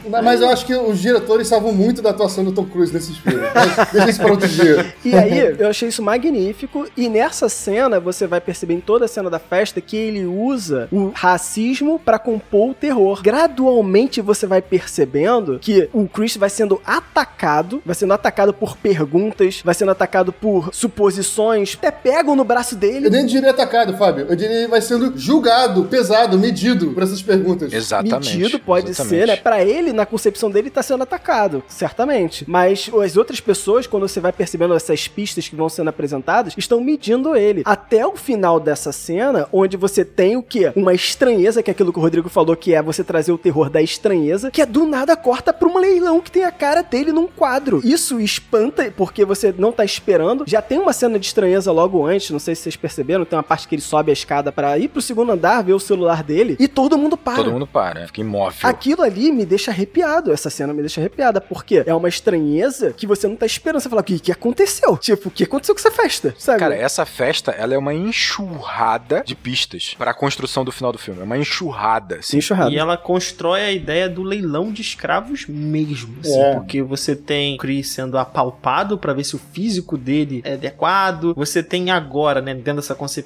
algumas questões psicológicas, profissionais dele, né? Os caras perguntam algumas coisas. Pergunta do asiático é absolutamente descabida, né, e tal. Não, essa pergunta tem um ponto muito interessante que ele faz assim: diz pra mim aí o que que é, se é vantajoso ou desvantajoso você ser um afrodescendente nesse mundo moderno. Nossa. Alguma coisa assim. E aí ele empurra a pergunta. Pro Keith, né? Que é o Android. Exatamente. E aí ele, o cara responde e ele dá uma resposta tipo assim: é, eu venho gostando, eu estou experienciando. E aí você fala, caraca, e é exato, porque na verdade ele é um homem branco que tá vivendo recentemente É, num corpo de um exatamente. negro. Cara, é bizarro. E Daniel pode falar isso muito melhor que a gente. Eu acho que essa festa tem todos os níveis, quase todos os níveis de racismo. Desde o indireto, que é o cara tentando se familiarizar ou gerar alguma conexão com o negro, até realmente o leilão, que é descaradamente um leilão de escravo ali, né? É um negócio assustador, porque assim, a gente, na nossa sociedade, por exemplo, Brasil, e no caso do filme também, a gente fala que existe um racismo estrutural, né? Ele tá dentro da estrutura. Isso tá muito associado ao processo histórico, né? Que essas regiões passaram, né? Escravidão, obviamente. Existe toda uma estrutura que reforça essas medidas, né? Racistas. Entendam o seguinte: todos nós aqui somos racistas em algum nível, porque nós somos frutos de uma sociedade racista, então a gente vai reproduzir, mesmo que a gente não queira, muitas vezes, opiniões, gestos, falas racistas. Isso vai acontecer em maior ou menor grau. Nós quatro. E você também, tá ouvindo a gente. É, claro. Todos é. vocês que estão ouvindo a gente. Nós vamos reproduzir de alguma maneira, mesmo que a gente não queira. E é assim, nosso papel enquanto indivíduo é tentar identificar esses momentos para não repeti-los, né? Porque eles podem acontecer, não deveriam, não deveriam, a gente deveria ter passado dessa fase, mas a gente ainda tá evoluindo enquanto sociedade, a gente tá muito distante disso acontecer. E no, na festa, na cena da festa, acontece talvez, acho que o Rodrigo já mencionou isso aqui. Existem duas facetas dessa moeda aí. Uma coisa é você não entender o que você tá reproduzindo e você reproduzir, e aí você tá errado, mesmo sem você ter entendido, mas ao momento que você entende, você tem a oportunidade de se desconstruir. É que é exatamente quando você tem, por exemplo, lá um coroa lá, né, um branquelo lá, vira pro Chris e fala assim, não, você gosta de golfe? Porque, tipo, olha, eu adoro o Tiger Woods, hein? Então, assim, ele não tem ideia de que ele tá sendo absolutamente racista. Exatamente. Ele não tem essa ideia e vai precisar passar pelo processo lá dele para tentar se desconstruir, se essa foi a intenção dele. Agora, existe a pior faceta dessa versão, que é você entender o processo e você reproduzi-lo intencionalmente. E aí a gente tem como exemplo o irmão da Rose, que eu não lembro o nome dele, por exemplo, que ele é deliberadamente Explicitamente babaca. É. racista, explicitamente babaca, como colocou o Gabriel. É o Jeremy. É. No personagem ele se chama Jeremy. Então, assim, é importante a gente tentar diferenciar o que, que é preconceito e o que, que é racismo. Racismo é, um- é uma estrutura estrutural. Preconceito, cada um de nós pode sofrer aqui preconceito por diferentes motivos. Gabriel pode sofrer preconceito porque tá com esse bigode maravilhoso que ele tá usando agora, por exemplo. Maravilhoso. Agora, racismo é uma questão estrutural. Ele tá na nossa sociedade. A nossa sociedade reproduz esse racismo. Ele tá nas nossas estruturas. E a gente não enxerga. Daniel, é, é, até queria trazer. Tem aquela metáfora bastante famosa, tal, que o peixe é, não enxerga a água, né? Onde ele tá nadando. Ele não sabe que aquilo é água, porque pra ele aquilo é simplesmente toda a realidade que ele conhece. Como ele não conhece o mundo sem água, ele não consegue, de fato, enxergar a água. Né? O racismo, de certa forma, é isso. Se o racismo né, é estrutural, se ele faz parte e permeia todos os laços de nossa sociedade, é, muitas vezes eles são, ele é invisível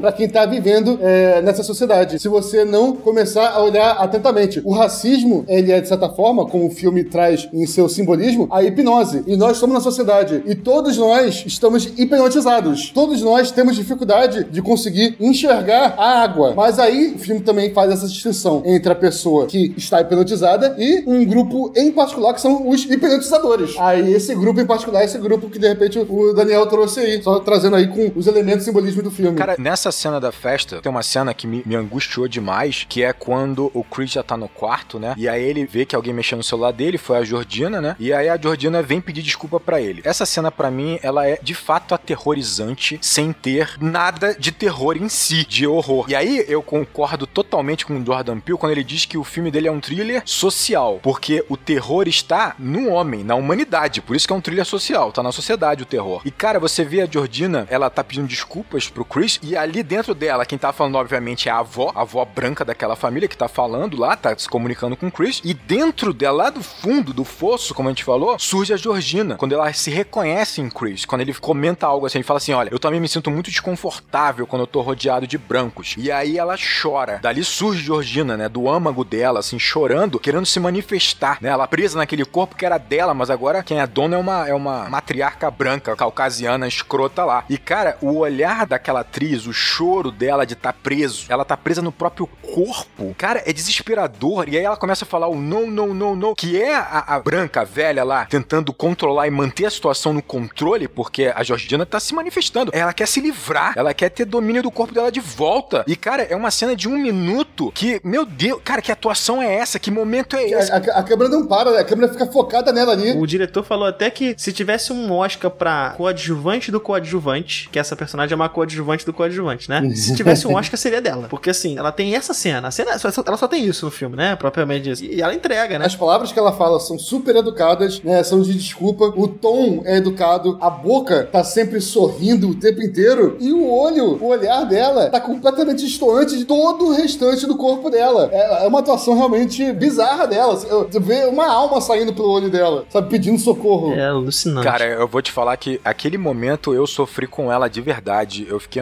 angustiado, eu sofri pra caramba. E aí todo o tema do filme pegou. Foi uma pancada em mim, sabe? É tipo, a, a Georgina representou em mim, fez eu sentir todo o sofrimento que ela tá passando, sabe? E aí não é só o sofrimento dela estar, né? Dela ter sofrido essa lavagem cerebral, essa, esse transplante louco aí do filme, mas todo o sofrimento dela viver com a discriminação, sabe? Dela viver sendo podada, limitada. Putz, cara, escravizada de alguma forma. Cara, foi. Essa cena é muito dolorosa, cara. É forte. Essa cena é forte demais. Pra complementar o que tu acabou de dizer, é muito interessante entender entender que hoje é o celular do Chris que vai tirar alguém de um transe, né? É essa ferramenta que a gente tem hoje aqui que coloca tudo, né, disponível, que você pode registrar qualquer coisa. É, a internet. Coloca a história disponível, né? Uhum. Exatamente. Você tem essa ferramenta hoje e é isso que traz o cara de volta, Vou, né? vou trazer pra você aqui, tem uma. No clipe que a gente falou do This is America, como a gente falou, você tá sempre entremeando, tem uma frase em particular que ele pega o celular e fala, mostra o celular e fala, This is a tool. Isso é uma ferramenta. Isso é uma ferramenta. Também pode ser considerado uma arma, e aí essa frase tem várias camadas dentro do, do clipe. Pode mostrar que não só é algo que às vezes o negro tira do bolso, o policial acha que é uma arma e atira, como ao mesmo tempo é uma ferramenta, uma arma, pra ele poder fugir disso. Ele se Pra emancipar. você conseguir sua libertação. Né? Então, seja ela como arma ou como ferramenta de libertação, é igualmente perigosa. Sim, sim. Né? E, e no filme também, essa é a arma que ele tem pra combater aquele, aquele grupo de simpáticos senhores sulistas. Perfeito. Eu, eu tive uma, uma impressão que eu tive engraçada, principalmente nessa festa, é que assim, a gente tava comentando, né? O, o branco, principalmente um sulista americano, né? Ele só admite superioridade negra nessas questões, né? Na, na arte, na música, na fotografia e no esporte. É isso, é uma superioridade física e cultural em algumas parcelas, né? Isso vai ser muito bem representado na, na- no jantar em que o irmão idiota da Rose, ele fala sobre jiu-jitsu, que eu vou falar daqui a pouco, que pra mim é a melhor pista e recompensa do filme. Mas o que eu acho engraçado é que a câmera fotográfica para o Chris, ele é uma ferramenta ali de proteção. Não só mantém uma certa distância daquelas pessoas, né? Ele anda com a câmera o tempo inteiro, como é o próprio olhar dele, o registro do olhar dele, é o trabalho dele, mas também a maneira como ele, ele registra o que, que ele tá passando, o que, que ele tá vendo. Mas o que é mais interessante é que é como se fosse uma, uma fantasia. Como se fosse assim: olha, eu sei que vocês aqui me veem como um negro e me veem como inferior, mas aqui eu sou, com essa máquina, com esse aparelho, eu sou um fotógrafo, eu sou um artista, né? Então, um artista negro, né? Tipo assim, ah, então ele é um negro, mas ele é um fotógrafo. É uma ferramenta de proteção, uma fantasia, uma armadura que ele usa pra se afastar dos outros, né? É mais ou menos quando te perguntam o que, que você é, e em vez de você falar o seu nome, você fala a sua profissão. É, exatamente. Isso, Quem é isso, você? isso. Aí você fala, eu sou Eu professor. não diria nem, Rodrigo, que é uma armadura pra ele. Ele é um manto de invisibilidade. E- Exatamente, que vão olhar ele não como o Chris, o negro, mas o fotógrafo. Porque ele sabe que ali ele sofre preconceito. Ele sabe que ali ele é discriminado. Então ele se agarra a essa, essa- esse aparelho que fala por ele. Eu sou um fotógrafo, fala por ele. Tem uma cena em que a câmera fotográfica em si, ela tá em cima da mesa e ela muda de posição. Não sei se vocês perceberam, isso é um diálogo que tem entre o Chris e a Rose e os pais dela. E enquanto o Chris tá em foco no diálogo, é justamente a parte do fumante, que ele revela que é fumante, a câmera, a lente da câmera tá apontada pra ele. E quando a mãe da Rose, né, entra em foco na conversa, dizendo que ela consegue fazer, né, transe, né, quando ela consegue hipnotizar as pessoas, o take que mostra isso, o frame, bota a câmera virado pra ela. A lente vira pra ela. Então é como se simbolizasse o que tá em, em evidência ali, o que tá em ótica, né? Tá em foco. É o que tá em foco, de fato. A- Agora eu vou trazer pra vocês até um detalhe que eu lembrei agora aqui. Provavelmente não tem nada a ver, né? Mas a câmera tá fechada, tá com a tampinha dela lá. E vocês lembram, por acaso, qual é a marca da câmera? É uma Canon. Tradução É é. o canhão, irmão. É, o tá canhão, apontando irmão. canhão pra cada um, Era era o cano mesmo, Gabriel. Obrigado aí, ó. Ah, Obrigado aí, tava ó. na sua cara o tempo todo. Tá o tempo inteiro. Mas o, o- o Rodrigo comentou esse lance da proteção, a câmera como proteção na festa, e é quase que literal de, em alguns pontos, né? Porque tem um momento até que ele é chamado e ele evita ir porque ele finge que tá tirando foto. Né? Exatamente, é uma maneira dele dar uma desvirtuada ali também. Não, tô tirando foto aqui. Ou então ele mira, ele tá olhando alguma coisa, uma situação desconfortável, e aí quando olham pra ele, ele, ele já bota a câmera e não, tô tirando foto. Exatamente, exatamente. É. Basicamente, a continuação do filme é o Chris saindo daquela situação, né? Ele se desvencilhando daquela situação toda, lutando, basicamente. Tem até um simbolismo aqui que vocês não falaram, mas o simbolismo do cervo, né? Também, na parede, né? O cervo aparece logo no início do filme, na, quando eles atropelam o cervo e você vê o cervo na parede, né? Relembrando que o cervo era uma, é uma caça, né? É um presente, é um. É, quando o Chris ele tá preso, ele tá amarrado naquela poltrona, né, que ele já foi preso. É interessante que é um enquadramento impecável, né, onde tá tudo arrumado milimetricamente, você tem uma divisão perfeita nas duas metades da cena em que tudo tá organizado como se fosse um plano simétrico de Kubrick. E, e que não é à toa, porque você tá vendo ali, é um recinto organizado por uma família que tem a ver com esse controle, com limpo, com impecável. Lembra também um altar, né? Um altar é uma espécie também. de altar. é. Um altar. E óbvio, o cervo, a cabeça do cervo empalhado ali, ele faz uma relação direta ao Chris, que de fato é a presa, né? É a caça, né? Sem dúvida nenhuma. Cara, vocês já não ficaram angustiados quando ele começa a pedir a chave pra Rose? Tipo assim, Rose, a chave. Rose, a chave. Cara, eu fiquei muito angustiado. Tipo assim, Rose, dá a chave. Tu sabe que ela não vai dar, mas eu tava angustiado real, cara. É foda. Real, assim, meu Deus, dá essa chave. E a desgraçada finge até o último momento, né? É Ela desgraça, finge, ela né? manda bem, cara. Nossa, ela manda Ela bem. faz meio né, pra. É, assim, ela, ela já tá numa postura meio de, de, de prazer mesmo, de fato, né? É mais do que um trabalho, é um prazer. Tá torturando, Porque né? ela, a situação já está controlada, já está dominada, mas ela finge, ah, tô procurando a minha chave aqui, tô procurando aqui, tô procurando aqui. E tem mais um simbolismo, né? Porque se você for perceber, a cadeira, ela tem uma alça de couro, né? Que prende ele, né? Que se lembra uma algema, Sim. um escravo. Cara, o filme realmente é impecável nesses simbolismos. É uma coisa que chama muita atenção. Impecável, impecável. E pro final, o Rodrigo ainda tem ainda um, um paralelo que ele quer fazer com o jiu-jitsu. Seria isso, Rodrigo? Você comentou? Calma aí. Essa puxada, a gente tem que bater palma pro Fábio com essa puxada aí. O Fábio é muito Puta bom, que né? pariu? Ele deixa você perdido. Meu Saca? Deus do céu. Cara, eu acho interessante que a partir do momento em que o Chris ele consegue escapar, que ele usa o algodão como a gente mencionou, né, que é um belo simbolismo, ali tem uma escolha muito clara e muito interessante do Jordan Peele, porque ele comenta, ele comentou, ele falou assim, ó, nos filmes de terror, o primeiro a morrer quase sempre é um negro. Ele morre de uma maneira estúpida e rápida. Só que aqui, ele é o herói. Ele não só ele vai fugir, ele vai vencer e ele vai vencer cada um de uma maneira muito simbólica, muito característica. Então, tipo assim, por exemplo, o pai, ele vai cravar o cervo, ele não é a caça, ele vai cravar o cervo que ele tanto odeia, que o pai tanto odeia, vai cravar os chifres do cervo no peito dele, meu. Eu não sou uma besta, eu não sou um monstro, então você vai ver o poder que eu tenho. E ele crava. Acho, acho interessante você ter falado isso, Rodrigo, porque eu esqueci de comentar um negócio. Se lembra da frase que o pai fala lá no início sobre o cervo? Sim. Ah, tanto faz, é um que morre. Ele usa um termo chamado book pra falar sobre o cervo. E nos Estados Unidos, na década de 70, com a opressão aos negros, existia um termo chamado black book pra quando você tivesse um negro que desafiasse a uma autoridade branca. Ele era chamado de black book. Caraca, muito bom. Então, ele lembra ainda isso. Cara, o Jordan Peele tem domínio da história um dele. controle absurdo, um controle absurdo da narrativa. Então, quando o pai tá falando toda aquela frase sobre o, sobre o servo, é como se ele estivesse falando sobre os negros, sabe? É só um que morreu. É terrível, terrível. Não, que, que roteiro, cara. Não, não, tem, não tem fala gratuita. Cada fala tem um propósito narrativo e um propósito simbólico. Pelo amor de Deus, que, que absurdo. Cara, olha só. E aí, ele arregaça o patriarca da família. é um monte de esdrúxula. Esdru- É trucida. É, não, Trucida. você, você pensa assim, ah, eu não, quero, não gosto de simbolismo, beleza? Eu julgo o filme tudo ipsiliteris. Literal. De forma literal. Eu julgo o filme totalmente de forma literal. Meu Deus, que ridículo. O cara pegou a cabeça de um cervo e enfiou em alguém. Mas, filhão, esse filme aqui, velho, se você chegou nesse ponto do filme e não percebeu que esse filme tem simbolismo, aí o problema não é do filme, o problema é teu, beleza?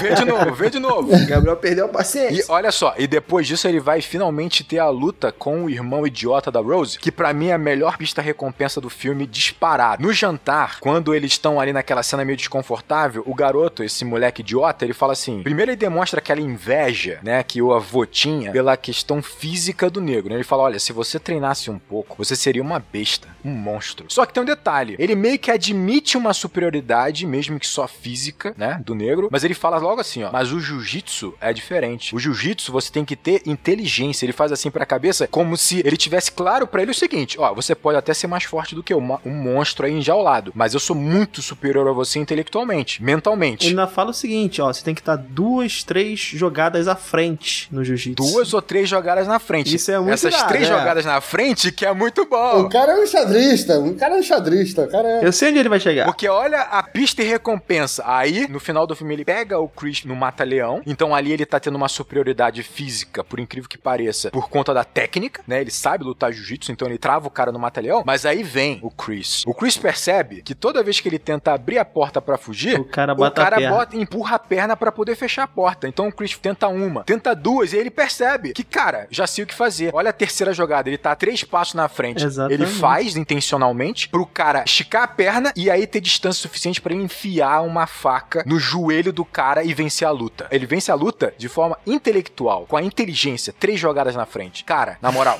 Porra. É lindo demais. Meu Deus do céu. Que O roteiro. Chris, ele é um xadrista em 3D, né, velho, nessa luta. Ele é um protagonista, cara, ativo agora. Porque ele era o passivo até agora. Até agora a gente não falou que ele era passivo. Mas ele saiu da hipnose, Rodrigo. Ele saiu da Ele hipnose. saiu da hipnose. Ele, aí agora ele é ativo, inteligente e forte. Ele atropela E geral. por fim, você tá falando que ele mata cada um. Ele vai justamente usar a fotografia em cima do Walter, que é novamente uma, uma questão dele perceber e agir de forma intelectual num, num combate, porque ele vai perder de novo pro Walter. Ele usa a fotografia pra tirar o Walter da situação e o Walter salva ele, né? Que é o. Tu se ligou num detalhe maneiro que lá no início do filme ele fala brincando pra Rose assim: Ah, eu não quero lá visitar tua família e ser expulso com uma espingarda, né? E é assim que ela vai atrás dele. A Rose sai do casarão com a espingarda atirando nele, exatamente como ele falou lá no início do filme, cara. Muito Porra, bom, e cara. ela muito mesmo, bom. né? E ela tá serial killer total, psicopata total, né, cara? Tipo assim, branca, roupa branca, cabelo, tudo impecável. Meu Deus do É, céu. não, é, ca- acabou de tomar um copão de leite Copão bonitão, de tá ligado? leite. Roupa branca, limpíssima, padrão homo. Ela come o cereal separado do leite. Ela né? não mistura o cereal com leite de forma nenhuma, porque o leite. Não, é impressionante. Cara, muito- A construção do final é que me deixa, assim, falando que esse filme de fato é genial. Mas eu- deixa eu fazer uma pergunta pra você, Fábio, antes. Lá no início você falou sobre o humor no filme.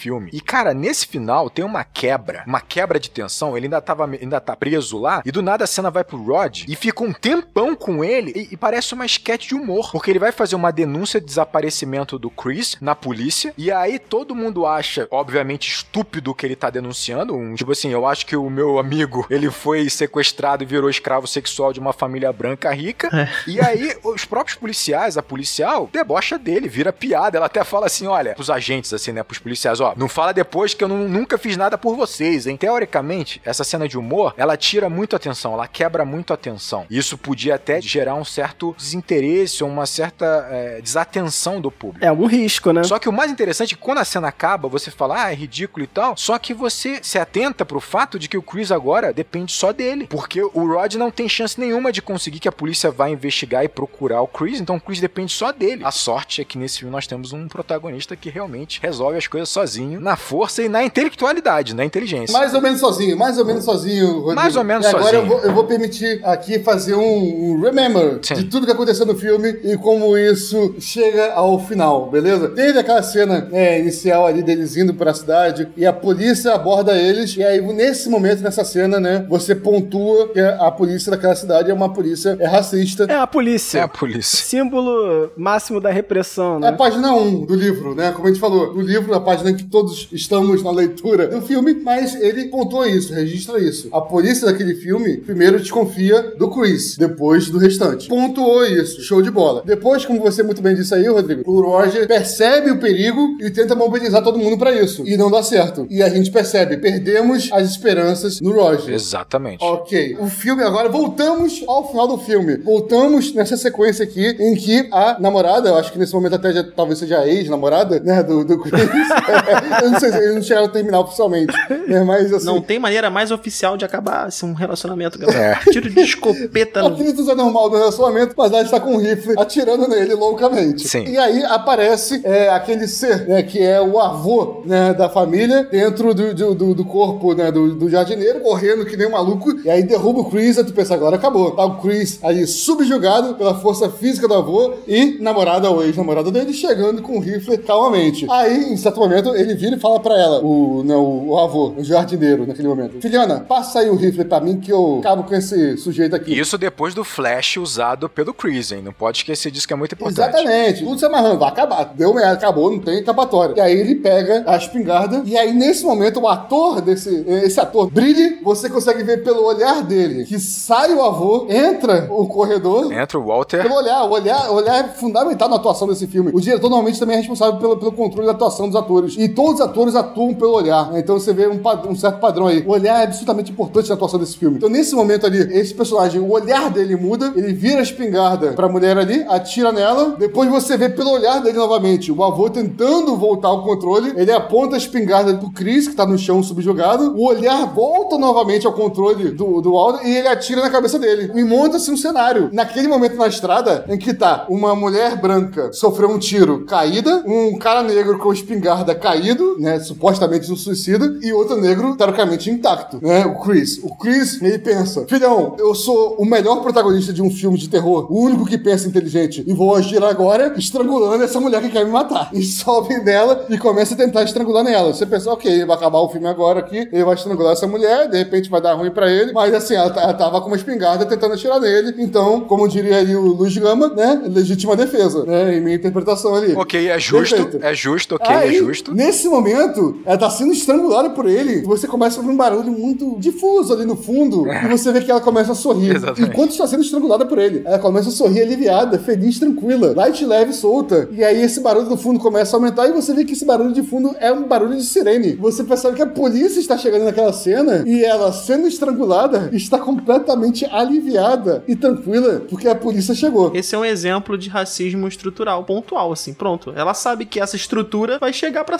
salvá-la. Não tem investigação nessa, nessa situação. Tem uma jovem, uma jovem branca e um cara negro, a situação ali mesmo, amigo. Sim. Não tem questão. Cara negro com um monte de gente morta em volta deles e eles estrangulando ela. Não tem contexto. Não tem contexto aí. É uma situação extremamente clara. E se você não soubesse disso, previamente, como o Daniel disse, tava fora do Brasil, irmão, você viajou. o filme já pontuou pra isso naquela cena inicial que eu falei aqui, do policial abordando eles. O policial considerou ele culpado antes dela, imediatamente. Então o filme já preparou essa base pra você. Então você já tá pensando, sirene, a mulher sorrindo, beleza? Ferrou. Exatamente. Pô, deu ruim, deu ruim. Deu ruim, e deu aí ruim. o, o, o, o diretor tá brincando com seus sentimentos livremente. Caraca, ele joga essa bola como ninguém. Que domínio de bola, que controle. Ele faz o que quer com você, Ele faz o seu zagueiro ruim. Ele controla a bola e passa por debaixo das suas pernas. Faz o que quer com você, beleza? Porque nesse momento que você tá tenso, a câmera mostra a, a sirene,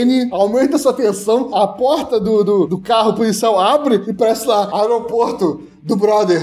E sai o brotherzão. Segurança do aeroporto e sai o brother, sai o Rod. Muito e bom. nesse momento, cara, caraca, assim, a sua mudança de, de, de sensação, de sentimento é tão intensa É, porque você se colocou né? no momento, todo esse momento do filme, como na pele desse personagem negro, em uma abordagem policial, em um momento altamente Acusatório, né? acusatório pra Foi você. o que eu falei lá no início, cara. Nessa situação, você se coloca no lugar dele muito instantaneamente. Você consegue perceber a fração da realidade com você ali agora. Porra, nessa situação, fudeu, irmão. É isso que vai acontecer. Tô preso. E olha só, ignorando o fato de que a hipnose toda é uma construção, sabe, um pouco fictícia, depois que a xícara quebrou, irmão, é porrada. O filme é mais real. O filme, ele vai pra um realismo. É porque o filme é tão, o filme é tão arrumadinho, tão fechadinho, né? E aí você tem, por exemplo, ele abandonando a menina, a ex-namorada, né? Nesse, nesse momento aí, Gabriel já declinou que eles terminaram. Ele abandona a ex-namorada, né? A Rose, tal qual ele teoricamente abandonou a Mas mãe. ele considera assim que ele abandonou a mãe. Temos aí um, um eco, né? Ele entra no carro e aí a dinâmica dele com o amigo é bastante curiosa porque ele tá numa vibe e o amigo tá na outra, eu acho, né? Isso é muito louco. Ele tá aterrorizado e o amigo, É. ele é do núcleo de comédia o tempo todo, assim. Tanto que ele fala: Eu te avisei, mano. Eu te avisei. isso, é muito bom, cara. São dois, são dois personagens de núcleos absolutamente diferentes que estão se encontrando pela primeira vez. Isso é muito engraçado, porque assim. São as, são as duas narrativas se encontrando naquele momento finalmente, É né? uma metalinguagem, né? O- A comédia se encontrando o terror, de fato. Mas vocês sabiam que o final do filme não seria esse? Que o final do filme, na verdade, o Chris seria capturado pela polícia, estaria preso, e depois o Rod encontraria ele na prisão, e o Chris, ele falaria que não, tava tudo normal, que de fato ele que matou todo mundo mesmo, sabe? Como se ele ainda estivesse sob efeito daquilo, ele talvez não acreditasse nele mesmo. Ah, isso. Eu, eu, vi, o- eu vi o Jordan Peele falando sobre isso e, cara, seria um final. Seria pesado demais. Nossa, É. pesado demais, assim. E, e aí vale resgatar uma parada interessante que nós conversamos em Hereditário. Lembra que a gente falou que um filme de, de suspense, de terror, ele gera um contrato com o público. Então, o contrato é o seguinte: eu vou te deixar angustiado, com medo, aterrorizado durante duas horas, mas no final eu vou te dar uma recompensa. É isso que o Hitchcock falava, né? A gente até conversou, no Hereditário ele arrebenta a corda. Ele, ele de fato quebra o contrato porque ele mata geral. Nesse filme aqui, se ele faz esse final, ele tá quebrando o contrato total. Ele tá entregando um final terrível, cara, terrível. Jordan Peele, ele fala o seguinte: esse final é o final mais honesto. O fin- esse final trágico em que o Chris vai ser preso e ele vai acabar se confundindo e talvez considerar que ele mesmo tenha de fato feito todo aquele estrago é sozinho, né? É o mais honesto. É o que de fato acontece. É o sistema, irmão. É isso No aí. sistema, é isso aí. é, confundindo a cabeça dele. Ele, ele nem sabe se ele é vilão ou não, tá ligado? Sim, mas olha, pensa comigo. Só que quando ele faz um final em que o Chris é salvo, mas ele coloca a viatura chegando e fazendo com que o público considere que seja policiais normais que vão. Construa na cabeça, né? Construa na sua cabeça o final trágico. Exatamente. Ele criou o final trágico na sua cabeça. Então o final dele é muito melhor, porque ele, ele sugere o final trágico. Você fala, nossa, o Chris ainda vai ser preso, mano. Porque não tem como ele sair livre daqui de jeito nenhum. Pois Mas é. aí ele ainda te dá a salvação, te dá o salvamento do, do Chris. É perfeito. Ele é muito mais poderoso, porque você, durante alguns segundos, você imagina o outro final. E tem mais uma e surpresa. você contempla o final de fato. É, E realmente. ainda é uma surpresa pra alívio, que finalmente é um alívio, sacou? Então, tipo assim, é, é final é estupendo, cara. Estupendo. Decisão E acertadíssima. assim, o final dele desconfiar da própria, do próprio história que ocorreu também corrobora a ideia de que, tipo, talvez De Olhos Bem Fechados seja uma referência mesmo, porque parece que, tipo, também é assim. O Tom Cruise, ele desconfia que o que ele viveu é um sonho lá em De Olhos Bem Fechados. Então o Chris poderia, primeiro, a primeira versão do filme tenha sido feita pensando nisso. Ah, beleza, ele vai desconfiar de que o que ele vive é um sonho. E aí essa mudança... Pesadelo. É, o que é um pesadelo no caso, né? Do Tom Cruise também talvez seja um pesadelo. É a ideia de que o seu comportamento enquanto oprimido, de fato, ele. Te corrompe. Ele faz com que você se distorça, A né? sociedade distorce o teu, a tua resposta à sua opressão, torna, torna você um membro equivocado, né? E aí. Exato. E aí, por fim, mudar o final, caraca, é genial. Genial. É, genial. É pra bater palma. Pra bater palma e parabéns. E vamos lá, esse é o terror talvez mais importante da década. Ou do século, digo, desse século agora. Acho que terror talvez seja o mais importante do século. Ainda falta muito pro século, mas eu, É. eu vou concordar com o Rodrigo. Até agora. acho Até que- agora, do século, nossa. Por enquanto, por É, enquanto.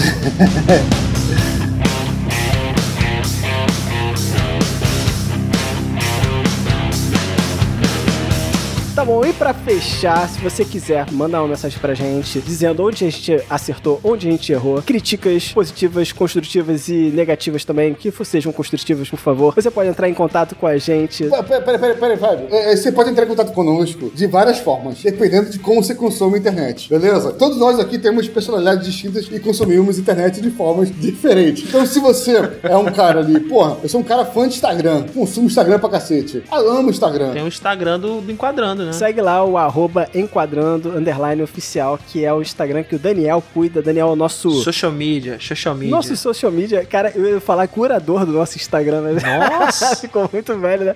Nosso social media. revela idade. Show, show, show. Instagram é bacana. Eu não consumo muito Instagram. Gabriel não consome Instagram, mas o Gabriel consome Twitter. Eu Então, consumo Twitter. E se você é fã de Twitter, assim como o Gabriel, no caso eu, o que, que você faz? Você segue lá o enquadrando underline, que é o nosso Twitter. além do Twitter oficial do Gabriel, né? E, ou então Que- segue o, Twitter oficial do Gabriel, né? g.gaspar. Não, é arroba, é arroba Cinema Gaspar. Arroba Cinema Gaspar. Não, pode falar comigo também. Enfim, se tu interagir lá, o Gabriel vai interagir também e tu vai seguir o Gabriel lá na, na- na conversa, né? Não é assim que funciona lá? A gente conversa, a gente conversa por lá. Sei como E é o Twitter é minha área, minha, minha, minha zona de atuação ali é onde eu jogo em casa. Agora, beleza, eu não gosto de Instagram, não gosto de Twitter, o que eu consumo mesmo é YouTube. E aí? Aí, é o Fábio. A gente tem agora o nosso canal do YouTube lá no Enquadrando, né? Que é só você seguir Enquadrando. Às vezes é muito difícil encontrar se você for no Finding lá do YouTube, né? Pois é. Se você falei. tentar buscar lá na pesquisa do YouTube Enquadrando, é, às vezes é difícil. Mas se você escrever Enquadrando Cinema, certamente você vai encontrar. Qualquer coisa também é YouTube barra C barra Enquadrando. Que aí você consegue chegar lá no nosso canal. É, é importante vocês se inscreverem lá no YouTube, no Enquadrando, porque primeiro tem material que só sai lá, não sai em outro lugar, e precisamos chegar a, pelo menos agora aí no inicial, o primeiro marco nosso é mil inscritos pra gente ter a nossa comunidade lá, né? Pra gente poder trocar uma ideia mais próxima pelo, pelo YouTube, né? Também. bom, muito bom. Agora, se você se corresponde por carta, Carta eletrônica. Se você é fã de, de Hamilton, você, pô, ah, sou tradicional. Ah, eu gosto de correio. Viva o correio brasileiro. Só fala por carta. A gente não tem uma caixa postal ainda, beleza? Mas nós temos um correio eletrônico, vulgo e-mail, beleza? Então mande e-mail pra onde? Você manda lá pro contato arroba acabou de acabar.com.br, que é o canal do nosso, nosso Gabriel Gaspar Vocês aqui. estão muito animados, gente. ó, tu deu uma ideia boa, hein, Gabriel? Eu vou criar aí uma Caixa postal? caixa postal, Porra. porque eu quero. Eu só tô aqui pra receber recebido, gente. Essa é a minha única coisa. Ele aqui. quer receber uma, uma espada Eu do, só do- quero do Senhor recebidos. dos Anéis lá pra completar o bagulho. Então é isso aí, grande abraço. E bons filmes! Porra, programa fora do caralho.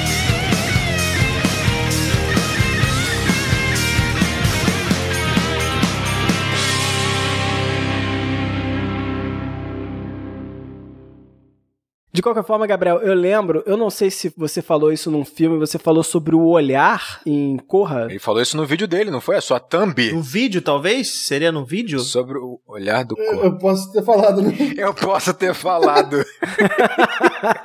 eu lembro se você falou num vídeo lá do Acabou de Acabar sobre o olhar, os olhares em Corra, né? Que a atuação ela tá muito pensando no olhar. Cara do Gabriel procurando o vídeo agora. Você lembra disso?